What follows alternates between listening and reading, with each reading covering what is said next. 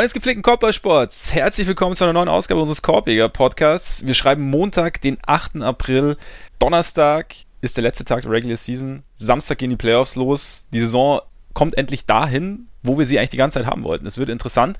Deswegen gibt es noch mal einige Dinge zu besprechen. Das werden wir tun. Wir, das sind der heute komplett unverfälschte Ole Freaks. Mein Name ist Max Marbeiter. Es gibt wieder einiges zu besprechen. Wir werden heute werden wir unsere Award Picks abgeben. Wir werden besprechen, wer der MVP ist. Ich bin sehr gespannt, ob wir uns da einig sind oder ob es eine ganz große Kontroverse gibt. Es wird den MIP geben, den Sixth Man of the Year, Coach, Rookie. Ihr wisst ja Bescheid, was so kommt. Dazu müssen wir über Paul Pierce sprechen, einen von Oles großen Lieblingen, der besser ist als Dwayne Wade, sagt er zumindest. Bin gespannt, was der Ole dazu sagt. Dwayne Wades Sohn Stimmt nicht überein übrigens mit Paul Es stimmen grundsätzlich nicht wahnsinnig viele Leute damit überein. Vielleicht stimmt nicht mal Paul Pierce damit überein und freut sich einfach nur über das, was er losgetreten hat. Kommen wir noch dazu. Dazu dann natürlich, ich habe es geschafft, Freunde, der Ein-Mann-Bandwagon mit Carl Anthony Towns läuft heute aus und wieder ein. Eigentlich sollten es die Timberwolves sein. Ich gestehe, ich habe es verkackt. Es tut mir auch sehr, sehr leid. Aber ich habe mich dann immerhin jetzt um, mit Towns beschäftigt und werde euch da erzählen, was ich so mitgenommen habe von seiner Offense, von seiner Defense, von ihm allgemein, bevor wir starten. Aber natürlich ein kleiner Hinweis auf unsere Patreon-Seite, auf der ihr uns unterstützen könnt, wenn ihr das wollt. Patreon.com slash Korpiger Podcast. Korpiger mit AE. Ganz genau. Patreon mit Patreon geschrieben. Genau, da könnt ihr spenden, wenn euch gefällt, was wir tun. Da gibt es unterschiedliche Tiers, heißt es, glaube ich, bei Patreon. Unterschiedliche Abos in Anführungszeichen, die ihr da abschließen könnt. Und ja, an all diejenigen, die es schon tun, ein herzlicher Dank an dieser Stelle. Ist echt sehr cool. Und Ole muss auch noch mal kurz ein bisschen Werbung machen. Sonst sind wir nicht vollständig, was den Werbeblock in persönlicher Sache angeht. Ähm, ich habe immer noch ein Buch geschrieben. Es ist jetzt seit. immer noch, Alter. Wenn ich es richtig im Kopf habe, ist es jetzt äh, seit drei Wochen auf dem Markt. Das Nowitzki-Phänomen. Wer es noch nicht hat, soll überragend sein, habe ich gehört von Menschen. Habe ich auch meiner gehört. Familie und anderen Leuten. Nee, äh, gibt's überall bei äh, Amazon oder wo auch immer man sonst Bücher bestellt. Es ist einigermaßen passend zu dieser Woche, in der vielleicht wahrscheinlich wohl Dirk Nowitzki seine Karriere beendet. Vielleicht Stimmt. auch nicht, wer weiß. Aber ne, wenn ihr alle, wenn ihr vorbereitet sein, sein wollt und sämtliches Angeberwissen dazu raushauen wollt, es steht wahrscheinlich da drin. Von daher. Kaufen, bestellen, lesen. Es steht mit großer Sicherheit drin. Ja, wäre natürlich auch geil, wenn jetzt irgendwie so eine große Pressekonferenz gäbe und da sagen würde, Freunde, ich habe nochmal für drei Jahre unterschrieben. das wäre wär ziemlich geil. Oder, oder wenn er einfach einen Fax reinschickt, wie MJ damals, und so einfach direkt nach der Saison einen Fax an die NBA schickt, I'll continue. I'll continue, genau. I'm staying. Ja. Ja, wäre nicht schlecht. I'll be back. so mit äh, Schwarzenegger-Voice.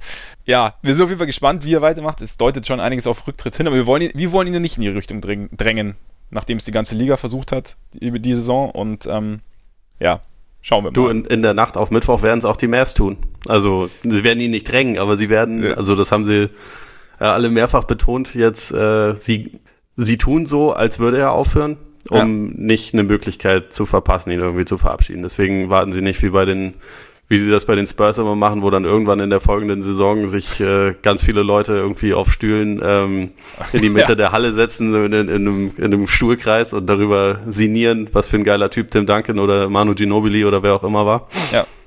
Das, also ich meine, das wird bei den Mavs wahrscheinlich dann auch irgendwann passieren, wenn Dirk wirklich aufgehört hat, aber jetzt gibt's dann erstmal irgendwelche Feierlichkeiten direkt Bisschen noch beim, beim letzten Heimspiel. Ja.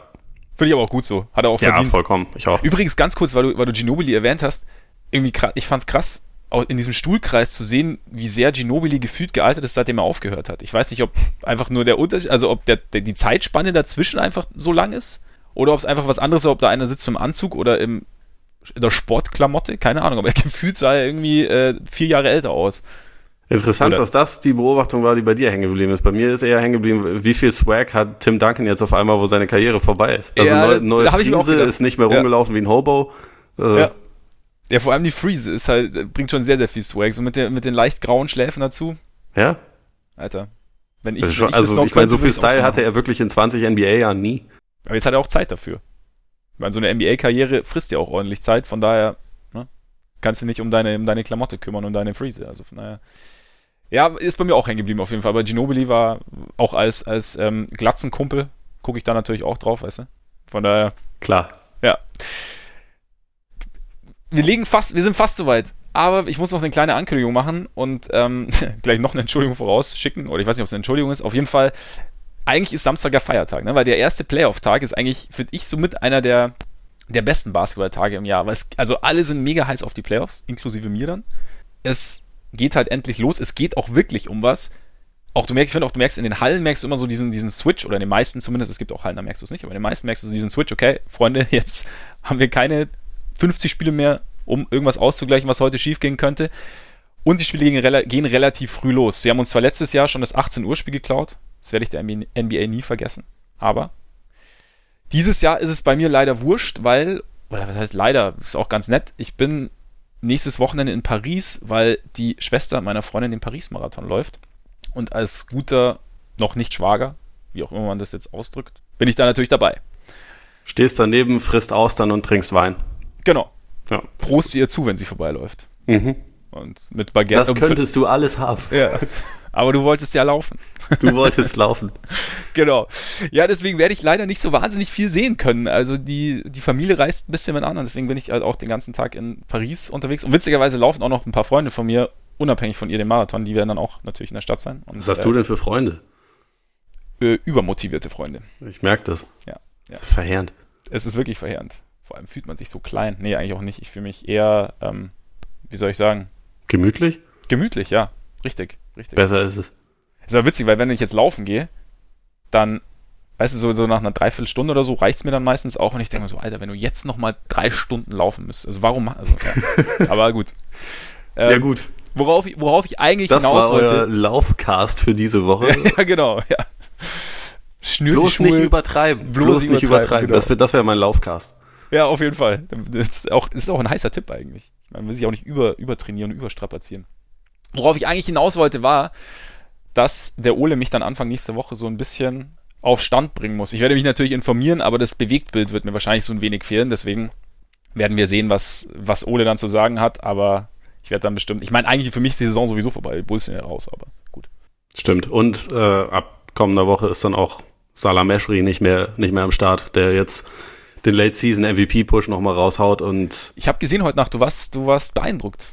Die, also dieses Spiel zwischen, zwischen Memphis und Dallas war dermaßen geil, also was, weil es einfach, es, es ging ja, also beide Teams haben ja äh, geschützte Draftpicks und laufen Gefahr, sie zu verlieren. Also äh, von den Bilanzen her, deswegen wollen eigentlich beide nicht unbedingt gewinnen. Und das sieht man dann am Ende, wenn halt irgendwie eine, also ein komischer Wurf nach dem anderen genommen wird und dann dann hast du halt den tunesischen Hassan Whiteside, wie ich ihn liebevoll oder nicht unbedingt liebevoll meistens nenne, ja. äh, der normalerweise eigentlich wirklich ein König der Empty Stats ist, der aber in diesem Spiel dann in der Crunch-Time irgendwelche Stepback-Dreier rausrotzt, Driving, Dunks und Blocks und den, äh, den, den Ausgleich kurz vor, vor Ende der Regulation raushaut und dann irgendwie, ich glaube, die ersten sieben Punkte der Overtime hat er erzielt. Und dann denkst du auch nur, ja, Schon, das, das ist Ende der Saison Basketball. Das ist schon geil. Ja, also genau. ist genau wie das Delon Wright in Back-to-Back-Spielen Triple Doubles jetzt aufgelegt hat für die Grizzlies. Das ist auch geil. Es war eigentlich zu erwarten, aber ich weiß, ich weiß nicht. Also ich glaube, ich glaube, nächste Saison sollten wir das vielleicht einführen, ähm, dass wir bei jeder Folge irgendwie so eine random Statline der Woche einfach einführen. Also ja. und dann einfach mal gucken, wer, wer hat jetzt irgendwie gerade das Beste rausgehauen und so. Gerade jetzt in den letzten Saisonwochen, wo irgendwie dann immer die Hälfte der Spieler geschont werden, die Hälfte der Teams nicht mehr gewinnen wollen.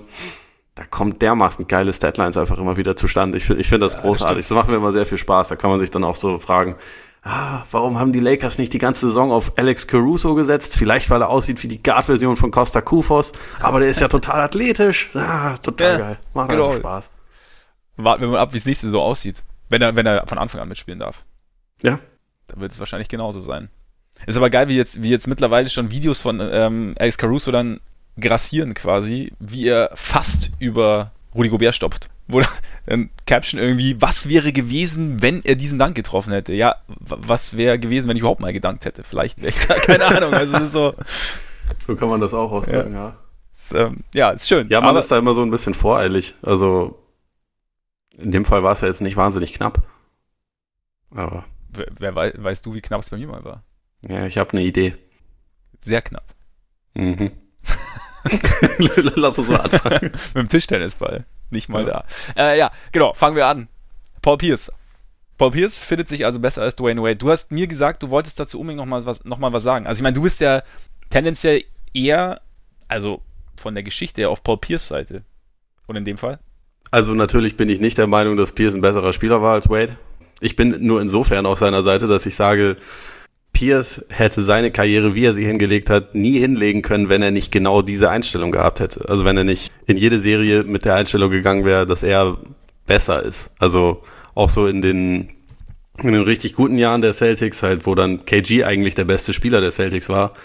Pierce war derjenige, der dann irgendwie das Duell mit Kobe oder mit LeBron angenommen hat und mehrfach auch solche Duelle tatsächlich gewonnen hat. Und nein, er war nie der bessere Spieler, auf keinen Fall. Aber er war halt einfach jemand, der ja diese Mentalität einfach hatte. Und ich glaube, das ist gerade so in den Playoffs ist es halt einfach auch extrem wichtig, dass du, wenn du äh, rausgehst, dann halt keinen Schiss hast, wenn es gegen die besten Spieler geht. Und deswegen war das damals auch dann irgendwie legitim, dass er Finals MVP wurde, obwohl er, wie gesagt, nicht der beste Spieler des Teams war, sondern, sondern halt KG. Und ich, ich denke mir halt dann immer, wenn Leute wegen sowas dann so so ausrasten, als wäre das jetzt irgendwie das Schlimmste, was je passiert wäre. Warum nimmt man das denn so ernst? Also Pierce ja. ist ja ist ja jetzt auch nicht das erste Mal, dass der seitdem er da in der ähm, bei bei ESPN tätig ist als Experte, dass er da irgendwas Kontroverses raushaut. Der ist halt ein Troll, deswegen Dafür ist er, er auch, da. Ja eben und deswegen ist er auch für diese für diese Rolle, die er da hat, ganz gut. Also einfach, also das genau das wollen sie ja, dass er halt jemand ist, der irgendwie kein Problem damit hat, irgendwie was Kontroverses zu sagen, sich auch mal selbst ein bisschen zum Affen zu machen, was er in, im Auge vieler Leute jetzt dann wahrscheinlich gemacht hat, indem er halt sowas behauptet hat. Warum nimmt man das denn so ernst? Also es ist, es geht ja jetzt zu diesem Zeitpunkt der Saison geht es ja jetzt auch wirklich nicht unbedingt darum, dass man halt sagt, was sind gerade, also abgesehen von ganz paar sportlichen Storylines noch irgendwie, wer jetzt irgendwie Playoff-Seedings einnimmt oder solche Geschichten da kann man ja auch einfach mal über irgendeinen Schwachsinn reden. Also irgendwie muss man diese ja. ganze Airtime füllen und gerade er halt bei einer Sendung wie The Jump, die einfach jeden Tag ist, da redest du dann halt auch einfach mal ein bisschen Blech. Finde ich vollkommen okay. Und ich würde mich daran, ich würde mich daran halt nicht so, nicht so aufreiben. Ich fand halt Pierce gerade, weil er diese Mentalität hatte, immer, immer ganz cool. Und wenn man jetzt aber auf diese, diesen Vergleich geht, natürlich war er nicht der bessere Spieler. Ich glaube, wenn man so auf das Thema Langlebigkeit schaut, kann man irgendwo vielleicht ein ganz kleines Argument dafür finden, dass seine Karriere jetzt nicht unbedingt viel schlechter war als die von Wade, weil Wade halt viel mehr verletzt war und ähm, einen kürzeren Peak hatte, glaube ich. Aber dass Wade zu diesem Peak, den er hatte, ein sehr viel besserer Spieler war als Pierce, ist, glaube ich, eigentlich ziemlich unstrittig. Also so 2008, 2009, 2010 rum hatte Wade ein Argument, der beste Spieler der Liga zu sein. Und das hatte Pierce nie, also auch nie ansatzweise.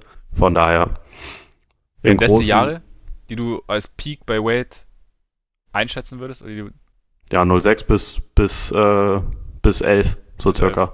Und ich meine, da war er aber auch zwischenzeitlich halt länger verletzt. Aber so in, in dieser Strecke war er halt schon heftig. Ich meine, mhm. 06 wissen wir mit den. Da, da war er ganz gut in diesen Finals.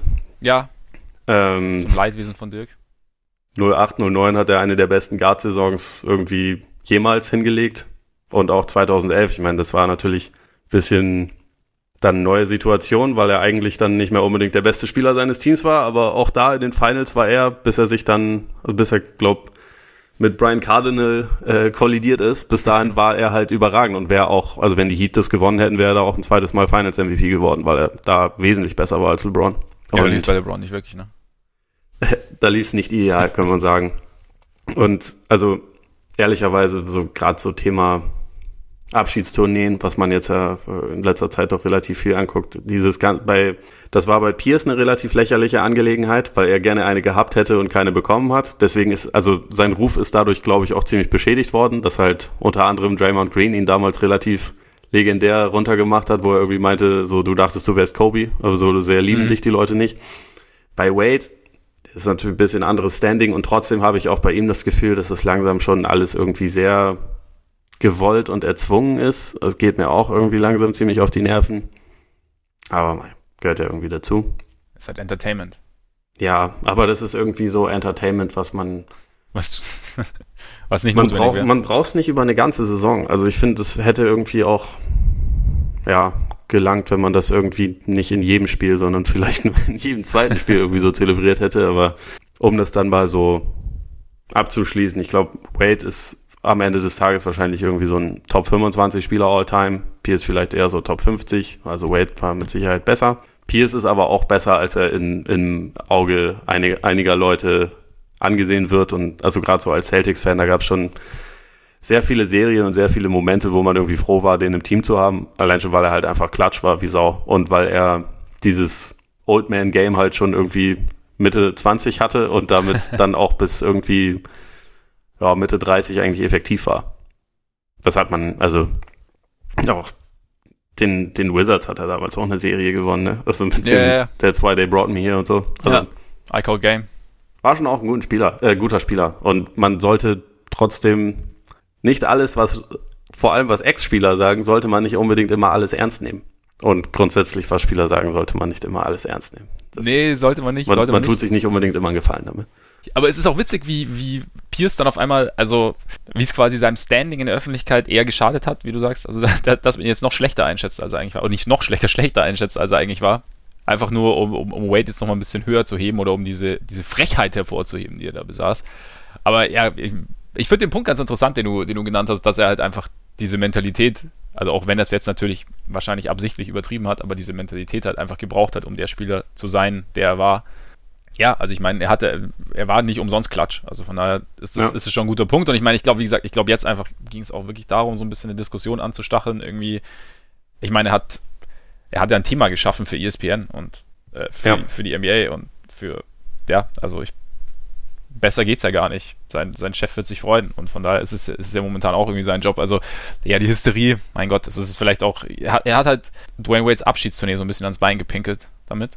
vielleicht ist das so Ja, und Wade hat jetzt äh, dann kürzlich Dirks Abschiedstournee, wenn es eine ist, als Bein gepinkelt. Äh, Alter, ja, das, ich meine, es wurde zumindest so interpretiert. Er hat doch irgendwie dieses längere Interview in der Sports Illustrated gegeben, wo Ja. er dann irgendwie gesagt hat, dass er ja nicht, also dass er lieber jetzt aufhört, wo er weiß, dass er noch ganz gut spielen kann, weil er nicht in einer Situation sein will, wo die Leute einfach nur seinen Namen rufen, damit er irgendwie nochmal eingewechselt wird, er aber eigentlich nichts mehr beitragen kann.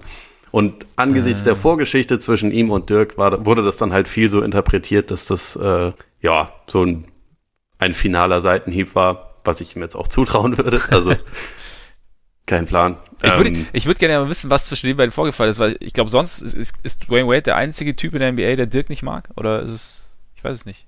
Oder so es kommt- offensichtlich es, es nicht kommt mag. immer mal ein bisschen so rüber, genau. Also, ja, ich, ich glaube, der fand das halt damals nicht so geil, dass so viele Leute darüber geredet haben, dass die, ähm, dass die Heat die Finals gewonnen haben, weil die Schiedsrichter halt rumgedonnegiet haben, was sie in einigen Spielen äh, sogar namentlich getan haben. Äh, und er halt mehr Freiwürfe genommen hat als das Mavs-Team irgendwie zusammen. Mhm. Also gerade über die letzten vier Spiele, das ist halt da extrem eskaliert und ich glaube, ihn hat das immer geärgert, dass halt seine, seine eigene Leistung, die halt definitiv ziemlich krass war, äh, dann häufig so ein bisschen in den Hintergrund gerückt ist.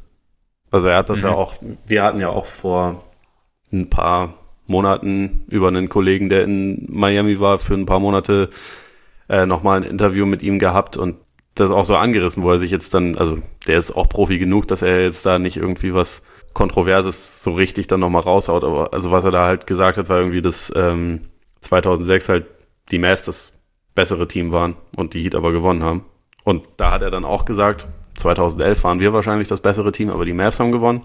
Nur ich glaube, dass halt damals so ein bisschen, bisschen böses Blut darüber entstanden ist und er Mhm. dann Nowitzki und wahrscheinlich eigentlich vor allem Mark Cuban, aber Mark Cuban ist halt kein spielerischer Ri- Rivale, sondern das war halt dann eher Dirk, so ein bisschen, ja, vielleicht dafür verantwortlich gemacht hat, dass die Mavs grundsätzlich über das Thema Referees halt sehr viel geredet haben, während die Mavs halt selber gechoked haben, wie sonst noch irgendwas. Also ich habe mir, also für das Buch, was ich geschrieben habe, habe ich mir da halt die Spiele dann der Finals auch nochmal angeguckt, ne? Und das war schon krass. Also wenn man Natürlich waren da echt viele kontroverse Pfiffe dabei, aber die Mavs sind auch dermaßen in sich zusammengefallen, das kann man eigentlich gar nicht schönreden. Und da kann ich dann schon, wenn ich jetzt auf der anderen Seite gestanden hätte, würde ich das schon auch verstehen, dass man sich ein bisschen darüber ärgert, wie viel dann der Fokus darauf gelegen Mhm. hat und nicht darauf, wie halt die Leistung kacke war.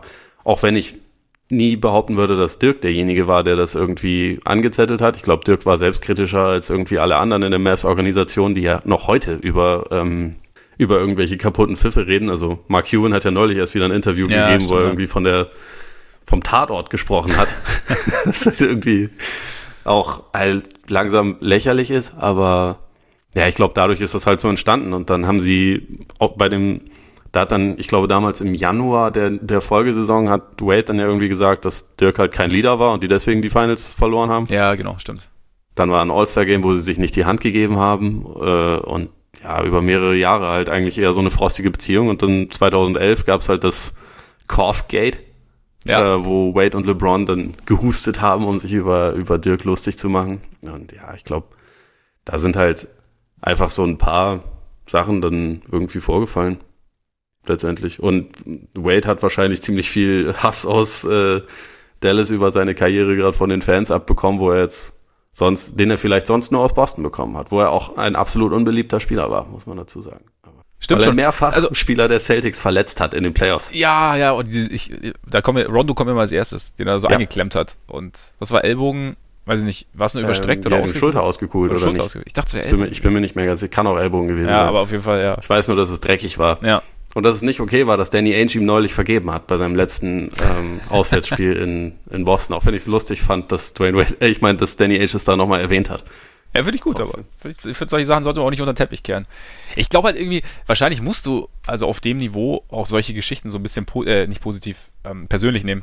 Weißt du, wenn du dann so, wenn deine Leistung geschmälert wird in der Öffentlichkeit und musst es dann irgendwie projizieren und vielleicht, ich meine, gut, wir wissen ja nicht, was jetzt genau abgelaufen ist, aber vielleicht hat es dann ja, ich denke auch, dass, also projiziert. Diese Rivalität zwischen beiden, auch wenn sie ja nur dann halt diese zwei Serien gegeneinander gespielt ja. haben, beide sind daran ja total gewachsen. Also Wade ist dadurch ein besserer Spieler geworden und Dirk sowieso. Also ohne diesen krassen Herzschmerz 2006 und dann 2007 mit dem Playoff aus in der ersten We Runde. Warriors. Ja, weiß ich nicht, ob Dirk noch spielen würde, zum Beispiel. Also, weil er, und ob er 21 Saisons bei den Mavs geblieben wäre. Das, da hing, glaube ich, schon relativ viel im Argen dann für ein paar Jahre und das hat halt 2011 auch einfach noch viel besonderer gemacht. Und ja. die Heat gewinnen vielleicht auch nicht 12 und 13, wenn sie nicht diesen Reality-Check 2011 bekommen. Ja, es ist gut möglich. Also ich glaube, den haben sie auf jeden Fall gebraucht. Also da, sie hatten, glaube ich, nicht damit gerechnet, dass, dass ihnen so viel Gegenwehr so schnell entgegenbranden würde. Ja, mei. Ist halt so, gell? Ich finde halt, ich, ich weiß nicht, ob man jetzt nochmal irgendwie, also ich hatte es gar nicht mehr so auf dem Schirm, was er jetzt gesagt Ich dachte halt, die ganze Geschichte hätte sich irgendwie erledigt gehabt. Dachte ich eigentlich auch. Und jetzt halt nochmal, also weiß ich nicht, mu muss irgendwie nicht sein. Also irgendwann, wie gesagt, also Dirk ist ja jetzt auch nicht derjenige, der irgendwie permanent nachtritt, zumindest was man mitkriegt. Ähm, von daher, ja, aber gut. Das wäre übrigens lustig, wenn, wenn Dirk einfach nur dieses krasse Saubermann-Image hätte und so äh, ja, genau.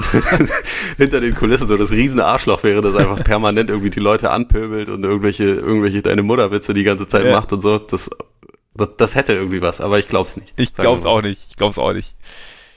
Aber man, ja, man muss auch nicht mit jedem Spieler nach der Karriere dann irgendwie noch äh, seinen Wein trinken und äh, anstoßen und, und glücklich sein. Also kann ja auch sein, ich glaube, einen gewissen Respekt voreinander hatten sie definitiv und ja. Sie sind aneinander gewachsen. So, die NBA hatte mindestens zwei ziemlich unterhaltsame Serien davon und damit ist auch gut. Ich meine, es gibt ja noch dieses Ding von Howard Beck.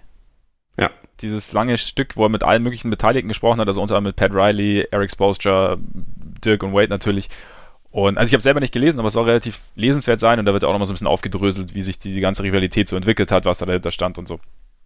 Um, ähm, ja, wie gesagt, ich Witzigerweise habe ich so ein Stück auch im Februar geschrieben, aber ich bezichtige jetzt Howard Beck nicht äh, dessen, dass er das alles nur, also die komplette Idee natürlich wieder nur von mir geklaut hat. Ja, ja, äh, könnte ich mir aber schon vorstellen. Also ich, ich, ich, ich hörte auch, dass er fließend Deutsch spricht und deshalb äh, wahrscheinlich ja, auch Passagen auch. einfach übersetzt hat.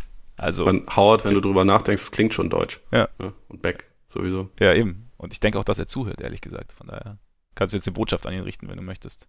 What up, Beck? What up, Beck? Gut. Ich habe einen Übergang, Ole, sensationell. Raus. Apropos Saubermann. Carl Anthony Towns gilt ja auch eher als freundlicher Vertreter. Ziemlich überragend. Ziemlich überragend, ne? Ist ja. geil. Auf jeden Fall, wie gesagt, jetzt kommt dieser versprochene Ein-Mann-Bandwagon mit Karl Anton den ich mir jetzt mal so ein bisschen näher angeschaut habe, er hat ja ziemlich, ziemlich auf die Mütze bekommen.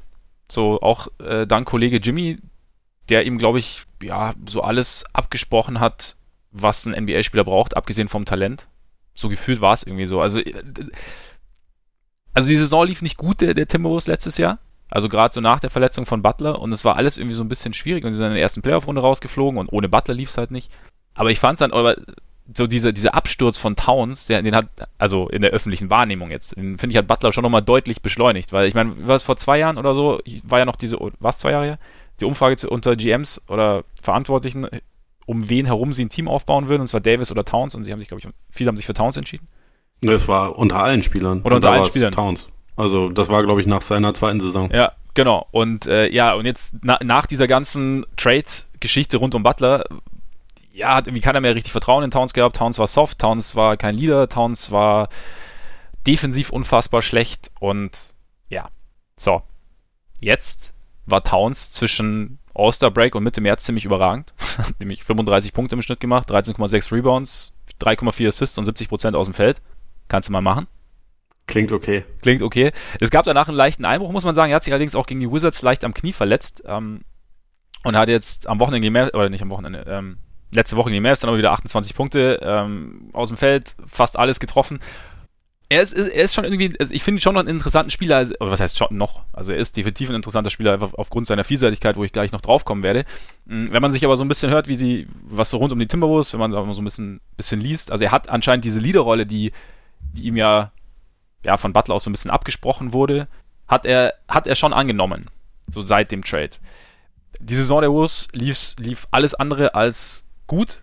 Die Vorzeichen waren aber auch tatsächlich alles andere als gut. Also unter diesen Voraussetzungen, glaube ich, eine gute Saison hinzulegen, ist, wenn nicht, wenn nicht unmöglich, dann zumindest saumäßig schwierig. Einfach weil du, ja, ich meine, du gehst da schon mal komplett als kaputtes Team in die Saison und musst dann noch während der Saison irgendwie deine komplette Identität ändern. Erst aufgrund eines Trades, dann aufgrund von einem Coaching-Wechsel. Wechsel.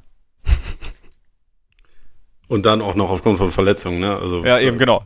Da hast du ja. Covington und dann Rose, der natürlich irgendwann auch komplett eingebrochen ist ja, und vor allem Teague, der eine ganze Weile raus war, Genau. Das war, also Kontinuität hatten sie ja absolut nie in dieser Saison. Genau, also es, es war, die, die, die Vorzeichen waren denkbar schlecht. Also gerade mit Covington war es auch eigentlich, also als der kam, ist die Defense auf einmal deutlich besser geworden. Also er, er schien irgendwie so, oder er scheint ein gutes Teil, Puzzleteil für sie zu sein als Team. Hat halt nicht so funktioniert. Wiggins, gut, die klassischen Aufs und Ups, die gehören, glaube ich, zur Karriere des Andrew Wiggins. Da, an die werden wir uns gewöhnen müssen. Genau, aber das, also da jetzt, finde, meiner Meinung nach lässt sich da jetzt keine, kein, kein Urteil über, über das Können von Carl Anthony Towns auch nicht als Leader irgendwie ähm, Fällen, einfach weil da die, die äußeren Umstände einfach viel zu kompliziert waren.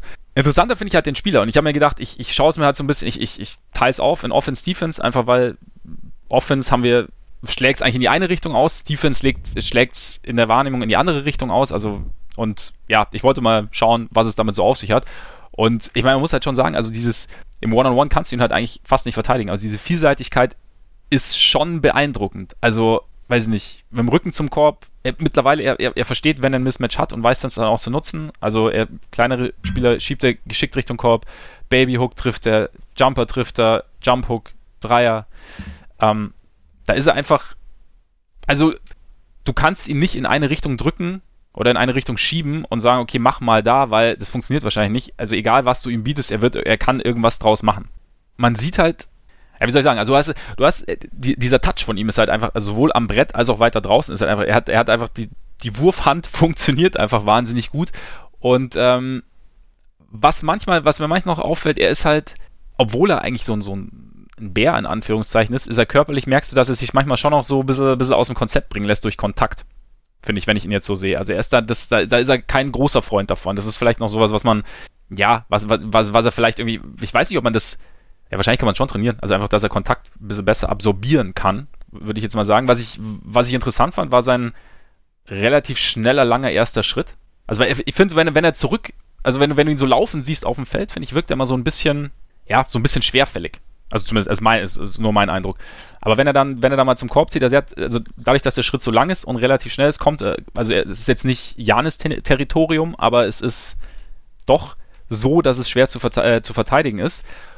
Und auch sein Passing ist relativ gut. Er hat eine relativ gute Übersicht. Also gut 3,4 Assists ist jetzt nicht übermäßig viel, aber für einen Big Man ist es nicht schlecht. Und gerade so aus dem Low-Post raus findet er so den Cutter und kann sich da, ja, nutzt da quasi das, was er der, der Verteidigung nimmt, indem sie sich auf ihn konzentrieren muss.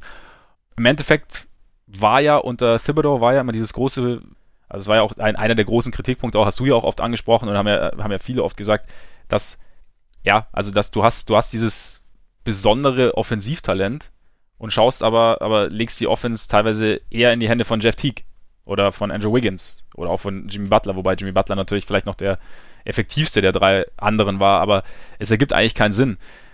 Jetzt so die, was ich jetzt so die Spiele gesehen habe, er ist auf jeden Fall der eigentlich Nummer 1 Facilitator, aber du merkst schon auch, find, also in meinen Augen, dass sie teilweise noch versuchen, Wiggins irgendwie so ans Laufen zu kriegen. Also, ich meine, sie haben Wiggins nicht aufgegeben, sie können Wiggins auch gar nicht aufgeben, dafür ist der Vertrag zu dick.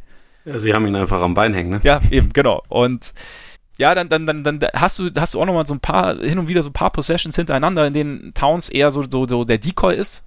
Also entweder an der Dreierlinie, was ja unter, unter Thibodeau relativ oft vorkam, wo er aber auch oft als Screener verwendet wird zum Beispiel, was er natürlich auch, was auch gut funktioniert, weil er sowohl abrollen kann zum Korb als auch rauspoppen kann jetzt zum Dreier und du merkst halt einfach diese, diese Vielseitigkeit, also ich, man hört immer wieder, er kann der vielseitigste Scorer der Liga werden. Und sehe seh ich ähnlich. Also ich meine, wenn, wenn du jetzt überlegst, es gibt, glaube ich, keinen wenige Big Men, die so, so ein breites Arsenal haben und vor allem, glaube ich, so ein sicheres, breites Arsenal haben. Ich glaube, unter den, unter den Bigs ist er vielleicht schon. Also, ja. wenn, wenn, man jetzt nur auf Scoring schaut, ist er, glaube ich, der vielseitigste, oder? Ja, eben würde ich sagen. Also, ich meine, klar, trifft Davis mittlerweile auch seinen Dreier und, und ist vielleicht noch ein bisschen oder bringt noch mehr Athletik mit, aber ich glaube, Towns bringt einfach mehr, ja, wie, wie, gesagt, in allen Bereichen mehr Sicherheit mit. Und bei Janis hast du natürlich den Wurf, der zwar langsam ein bisschen besser fällt, aber der da doch noch eine deutliche Schwäche ist. Und aber halt durch seine Größe einfach ist er dann irgendwann auch den, den anderen Scorern halt, was, was die Vielseitigkeit angeht, überlegen. Gerade weil er eben auch im Low Post effizient scoren kann. Und wie gesagt, ich glaube, er wird nie der, der physischste Spieler. Ich glaube, da ist er einfach.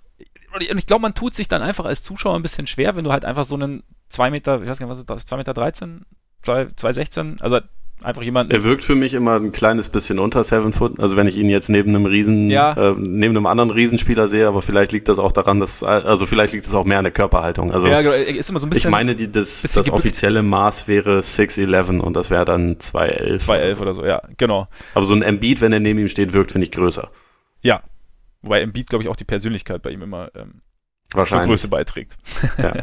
Nein, aber ich glaube, wenn du einfach so einen, jemanden siehst, der dir ja jemandem selber halt einfach unfassbar über den Kopf wächst, hat man schon immer so ein bisschen diese, diese Erwartungshaltung, dass der dann auch ja, andere so ein bisschen wegschieben muss. Also Nurkic zum Beispiel, ja, der halt einfach so ja, in der Zone quasi wütet oder auch Embiid, der einfach der, der, der andere wegschiebt oder dann gut, Janis ist dann wieder was anderes, der halt einfach schmaler ist, aber athletischer. Und ich glaube, man tut aber trotzdem halt viel mit, mit Kontaktarbeit und ich glaube, man tut sich schwer oder für die eigene Wahrnehmung ist es immer ein bisschen kompliziert dann zu sagen, okay, er ist zwar körperlich eigentlich überlegen, aber trotzdem ist er nicht körperlich im Spiel. Oder wenig körperlich, nicht ist auch übertrieben, aber wenig körperlich. Aber er ist, er ist einfach nicht so physisch. Und ich glaube, da tut man ihm dann so ein bisschen Unrecht, wenn man ihn deshalb so ein bisschen, wenn man ihm, wenn man ihm das nur als Schwäche auslegt oder halt das, oder das als, als Kriterium nimmt, um zu sagen, um ihn, um um ihn schwächer darstellen zu lassen, als, als er ist, oder er wirkt vielleicht auf jemanden dann ein bisschen schwächer. Also könnte könnt ich mir so ein bisschen vorstellen, weil im Endeffekt, wenn du, wenn du siehst, er hat das komplette Offensivpaket und er kann gegen jeden scoren. Er kann, ich meine, er hat auch gegen die, gegen die Thunder, waren es 40 Punkte, ich glaube, äh, 42 Punkte waren es gegen die Thunder und die stehen nun wirklich nicht jetzt im Verdacht, nicht physisch zu verteidigen. Also er, er, er kommt damit mittlerweile besser klar, aber ich glaube, wie gesagt, ich glaube, er wird nie der physischste Spieler werden. Ja, es gibt aber, also in, in manchen Spielen habe ich ihn auch schon gesehen, wo, wo er das so ein bisschen besser verstanden hat, wenn er einen physischen Vorteil genau, hatte. Genau, so also zum Beispiel ja. die Warriors haben über die letzten Jahre schon oft Probleme mit ihm gehabt, weil er gegen Green halt einfach seinen Größenvorteil schon meistens ziemlich gut ausspielt. Ja, Nee, aber also es ist jetzt nicht unbedingt seine, sein Naturell, dass er gegen jeden Spieler erstmal irgendwie in, in den Low Post geht, genau, auch wenn also, er das absolut kann. Genau, genau. Also er genießt diesen Kontakt irgendwie nicht so, was emotional, aber er, er, genau, aber sobald er, sobald er dieses Mismatch hat, nutzt das auch, nutzt es auch relativ effektiv, aber er ist halt, du merkst auch manchmal, finde ich, dass es ihn so ein bisschen, also sowohl jetzt in der Bewegung zum Korb, als auch so im Spiel vielleicht so ein bisschen aus dem, ja, aus dem Konzept bringt oder halt so ein bisschen aus, aus der Balance bringt, nicht aus dem Konzept, weil es funktioniert trotzdem aus der Balance bringt. Ähm, Defense, schwierig. Also finde ich. Ist er so schlecht, wie er gemacht wird? Er ist nicht so schlecht, wie er gemacht wird. In den Spielen, die ich mir jetzt angeschaut habe, hat so ein bisschen, soll er so ein bisschen, äh, hatte ich so ein bisschen den Eindruck, er soll ein bisschen ein freies Radikal sein. Jetzt nicht Janis-Style-mäßig, aber Janis-Style-mäßig. Hätte auch Janis mäßig gereicht. Ne? Die Insel tut dir gut. Ja, die Insel tut mir sehr gut. Zeit für den Brexit. Ja, auf jeden Fall. Ähm, Nein, aber er, er ist so ein bisschen, er lässt seinen, seinen, seinen Gegner, also schon mal ein paar, seinen Gegner gespielt, also schon mal ein bisschen, also ein paar Meter Raum quasi, wenn, wenn er nicht selber den Ball hat, um so die Zone rund um den Ring so ein bisschen zu beschützen und da so ein bisschen zu rotieren. Und auch nach Switches kann er sich schon auch gegen schnellere Gegenspieler, wenn er, wenn er im Duell quasi drin ist, kann er sich da auch schon halbwegs behaupten. Ich finde trotzdem, dass er manchmal etwas, wie sagt man so schön, flat-footed wirkt. Er wirkt mhm. halt manchmal, als wäre er nicht, ich glaube, wenn ich es jetzt so sagen, also so mein Eindruck war jetzt so ein bisschen, es ist eher so eine Kopfsache, dass er einfach nicht 100% drin ist. Also so, er hat auch, du merkst manchmal so, er, er, er reagiert so ein bisschen verzögert. Also ist auch was, was ich zum Beispiel, was man oft bei, bei oder was ich auch bei Zach Levine oft gesehen habe, dass er jetzt im, im 1 gegen 1 ist es gar nicht so schlecht. Aber sobald es halt in die, in die Rotation geht, in die Team-Defense, ist es manchmal halt, ist er einfach eine Sekunde zu spät. Also es ist so dieses ähm, Wahrnehmen, Aufnehmen und dann reagieren, so dieses Ding. Und da habe ich manchmal so das Gefühl, als sei er ja, es sei ja nicht, nicht immer 100, als, als, als würde er nicht schnell genug denken. Also es, also es fehlt mir da manchmal so ein bisschen die, die, die defensive Spannung einfach, die du halt in der, in der Defense, finde ich, schon brauchst. Also gerade die Körperspannung, dass du halt ähm, schnell rotieren kannst, dass du schnell genau an dem Punkt bist, an dem du sein musst. Und ähm, ja, also ich finde, er ist nicht so schlecht, wie er ist. Äh, wie, er ist nicht so schlecht, wie er ist. er ist nicht so schlecht, wie, wie er oft gemacht wird. Er macht es auch, was ich dann so in, im Zuge der Recherche gelesen habe, macht er es auch besser im Vergleich. Ähm, Gerade so was auch ähm, seine, sein Positionieren angeht, was die Rotationen angeht. Also er, er, steigert sich da schon, aber es ist schon noch Luft nach oben. Also er, wenn man sich die On-Off-Ratings anschaut, ist es Defensive Rating mit ihm schlechter. Also mit, mit ihm sind es 110,4, ohne ihn sind es 108,7. Wobei man bei der Geschichte auch so ein bisschen, komme ich gleich noch drauf, auch so ein bisschen auf die Lineups schauen muss, mit wem er dann zusammenspielt. Zum Beispiel jetzt so, kann ich auch gleich sagen, äh, 299 Minuten, das war so das am meisten genutzte Lineup, stand da mit Wiggins, Saric, äh, Tyus Jones jo und Josh Okogie auf dem Feld, da ist es Defensive Rating 110,3. Wenn er jetzt aber zum Beispiel, das war 77 Minuten mit Wiggins, Jones, Gibson und Robert Covington spielt, ähm, haben sie ein Defensive Rating von 101,1 und jetzt zum Vergleich, die Bucks und Jazz haben ein Defensive Rating von 104,8 und führen damit die Liga an. Also es ja, ist die auch Covington-Verletzung ist da äh, gerade in der Hinsicht also extrem bitter, weil einerseits halt ist der Kader halt zu dünn geworden, ja. um letztendlich wirklich was zu reisen und der beste individuelle Verteidiger ist halt raus, der irgendwie alles so ein bisschen stabilisiert hat. Genau. Deswegen, genau. so die, die Team-Defense ist dann auch viel schwerer einzuschätzen, ne? wenn du da halt stattdessen dann einen Rookie hast wie Okoji, den Absolut. ich, den ich jetzt nicht, also ich, ich mag den eigentlich vom, vom Spielertypen her ganz gerne, also einfach auch, weil das so ein Energiebündel ist. Der ist quasi so das genaue Gegenteil von Andrew Wiggins, aber äh, es, ist, es ist natürlich einfach noch jemand, der da jetzt nicht, äh, von dem man jetzt nicht erwarten kann, dass er irgendwie sofort äh, jemanden wie Covington ersetzen kann, der halt einer der besten Verteidiger der Liga ist. Nee, eben, genau. Genau. Wobei es gibt auch tatsächlich ein Lineup mit äh, T. Gibson, Wiggins und Okogi, das ein Defensive Rating von 96,6 hat. Bei 115 Wie viele Minuten. Minuten hat das gespielt? 115. Oh, nicht schlecht. Also das ist, äh, war, war ich jetzt auch überrascht, dass eben eins ohne Covington war, weil sonst eigentlich alle guten Defensive Lineups mit Covington waren. Aber wie gesagt, also ich glaube, er ist da schon auf einem guten Weg. Ich weiß jetzt nie, ob er jetzt, ich weiß jetzt nicht, ob er jetzt irgendwann mal dieser Top-Top-Verteidiger werden wird, aber ich könnte mir vorstellen, dass da, ja, vielleicht auch nachdem jetzt einfach so dieses, diese ganzen Störfaktoren aus dem letzten Sommer, auch jetzt aus, vom Saisonbeginn so ein bisschen weg sind und auch so ein bisschen Gras über die ganze Sache gewachsen ist und er sich auch so ein bisschen, ich glaube, sich sehr, sich mehr auf sich selber konzentrieren kann wieder und nicht irgendwie plötzlich ja, von außen was reingetragen wird, was ihn selber verunsichert, glaube ich, aber könnte ich mir vorstellen, dass da noch ein bisschen, bisschen mehr geht. Und auch, dass er diese, diese Leaderrolle noch mehr annimmt. Ich glaube, man tut ihm ein bisschen Unrecht. Also, wie gesagt, ich glaube, dass diese, diese ganze Butler-Geschichte einfach seiner, seinem Standing einfach extrem geschadet hat, ohne dass er da jetzt einen direkten Beitrag geleistet hat. Klar wird er sich, wird Butler den Eindruck gewonnen haben, dass, dass Towns härter arbeiten könnte und hat das halt irgendwie nach außen getragen. Aber wie gesagt, ich glaube, wenn, wenn, wenn er diese, ich weiß halt nicht, ob man diese Spannung reinkriegt oder ob man sie nicht reinkriegt. Ich weiß nicht, ob man diese, diese Reaktionszeit, ob man also, oder inwieweit man an defensiven Instinkten wirklich arbeiten kann. Da bin ich mir jetzt nicht sicher, ob er diese 100% hat. Ich finde, im 1 gegen 1 funktioniert es sowohl nach Switches als auch am Ring ganz gut. Oder solide zumindest. Aber ich weiß nicht, ob man, ob man da diesen, diesen Schritt zum wirklich elitären Verteidiger noch gehen kann. Weil am Anfang des, seiner Karriere hieß es ja, dass er ein elitärer Verteidiger sein kann. Ja, ähm, dass alle äh, Voraussetzungen da sind zumindest. Ja, wie bei Andrew Wiggins, ne? Ja. Also das ist halt so ein bisschen, man, Es, es gibt schon zu jedem, zu jedem Draft immer schon sehr viele Fehleinschätzungen, muss man halt einfach sagen, ja. weil es schwer ist, irgendwie das, äh, das Spiel so richtig pro zu projizieren, gerade von wie es am College war, wie es dann in der NBA laufen wird. Ich meine, Towns hatte am College eine sehr untergeordnete Offensivrolle. Der war, also offensiv war er von Anfang an besser als das, was man von ihm erwartet mhm. hat, weil er also einfach noch viel vielseitiger war. Und er am College zum Beispiel kaum werfen durfte. Das durfte er in der NBA dann schon. Und das ist halt ein wichtiger, äh, wichtiger Teil seines Arsenals. So. Ja. Und bei Wiggins dachte man mal, dass der einen Motor hätte. und dass er, das quasi sein, sein, sein Floor wäre. Also das, was er auf jeden Fall soll, äh, sein sollen werde, in, äh, erreichen sollte in der NBA, dass er halt ein Lockdown-Defender wird. Ja. Wenn man sich Andrew Wiggins mal anschaut, das ist, also ist sehr weit davon entfernt.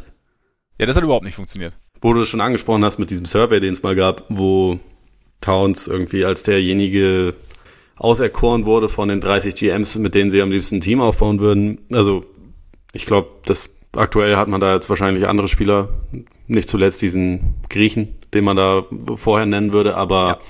wie weit würdest du denn Towns da sehen? Also auch jetzt gemessen an dem Vertrag, der dann jetzt kommende Saison startet, den er, mhm. den er schon unterschrieben hat, der halt so ein Designated äh, Rookie Scale, äh, Designated Player ist, also der, der halt, äh, wenn er All-NBA-Ehren und sowas erreicht, halt noch entsprechend steigen kann. Findest du ihn als Franchise-Player nicht, vielleicht nicht jetzt qualifiziert, aber jemand, um den du ein Team aufbauen würdest?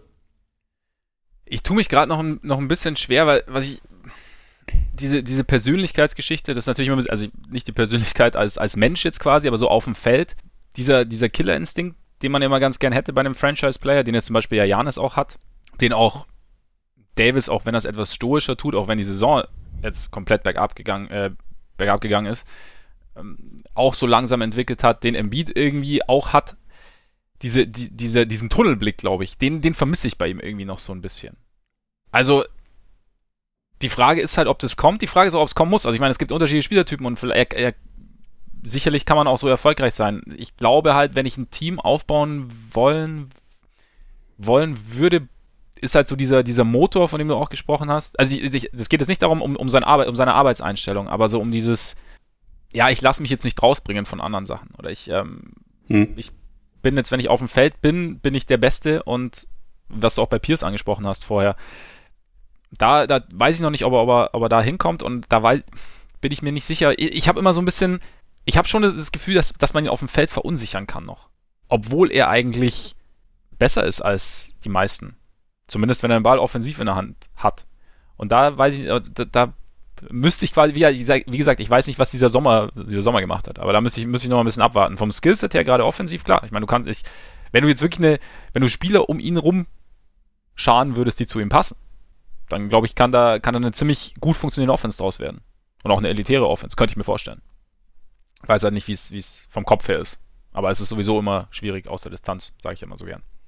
Ja, Nee, ist aber auch, also aus der Ferne und nach allem, was man irgendwie so über ihn liest, so ein bisschen mein Eindruck, dass er versucht, aktiver diese Leadership-Rolle anzunehmen mhm. und auch defensiv das, äh, so den Kampf anzunehmen, Verantwortung zu übernehmen und dass das vielleicht aber nicht unbedingt sein Naturell ist. Ähm, und ich glaube, man, man kann das aber schon zu einem gewissen, gewissen Punkt auch lernen. Also ich glaube nicht, dass er jetzt im Kopf die vielleicht diese defensiven Instinkte entwickeln wird, wie sie Rudy Gobert hat, aber vielleicht muss er das auch nicht, wenn er halt nee, um, nee, um ihn herum irgendwie ein kompetentes Team hat und er da einfach seinen, seinen Job erledigt. Weil sein offensives Talent ist so dermaßen elitär, dass sobald er irgendwie okay ist, defensiv, ist das einfach ein absoluter Plusspieler und also jemand, den du unbedingt im Team haben willst, weil er einfach so krass ähm, vielseitig ist und, und so viele verschiedene Fähigkeiten irgendwie mitbringt. Ja. Ich bin grundsätzlich ja auch nach wie vor irgendwie ein riesen Fan von diesem Skillset, von der Mentalität, wie gesagt, es ist ein bisschen schwer zu sehen.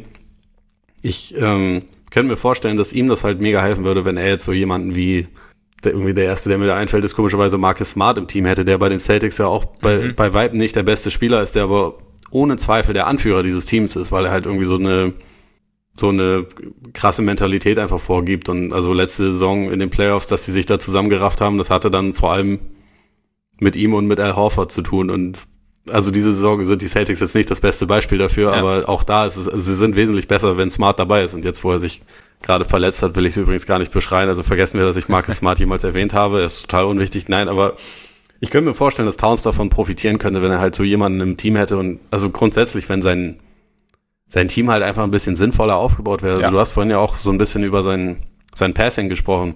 Ich würde auch gern sehen, wie das aussieht, wenn er vernünftig Spacing, Spacing um ihn herum hatte, was wirklich nicht oft der Fall ist bei den Wolves. Also absolut. Da, da sind so viele Lineups, wo halt keiner werfen kann und ich, ich würde gern sehen, wie er zum Beispiel auch im Post agiert und wie dann so Double Teams funktionieren, wenn da, wenn da fähige Shooter sind, weil an sich macht es ihn halt noch unmöglicher zu verteidigen. Und ich glaube, wenn halt so ein Team irgendwann mal um ihn herum entstehen würde, dann wäre das auch jemand, der ohne Zweifel Liga-Topscorer werden könnte, einfach weil er so viele Fähigkeiten hat. Und also er ist nicht ein Passer wie Nikola Jokic, der, der komplett der Playmaker ja, seines gut, okay, Teams sein kann, aber, ja er ist die, der, der Goldstandard quasi. Genau, aber er ist halt jemand, der, also fünf plus Assists traue ich dem locker zu mhm. über eine Saison. Einfach weil er schon, glaube ich, ein gutes Auge hat und auch eigentlich ja jemand ist, der den Ball bereitwillig abgibt, mhm. wenn er, wenn er muss. Und ich habe halt so ein bisschen Zweifel, dass die Wolves das jemals hinkriegen. Unter anderem wegen dem schon erwähnten Wiggins-Vertrag, der einfach ein Klotz am Bein sondergleichen ja. ist und der einfach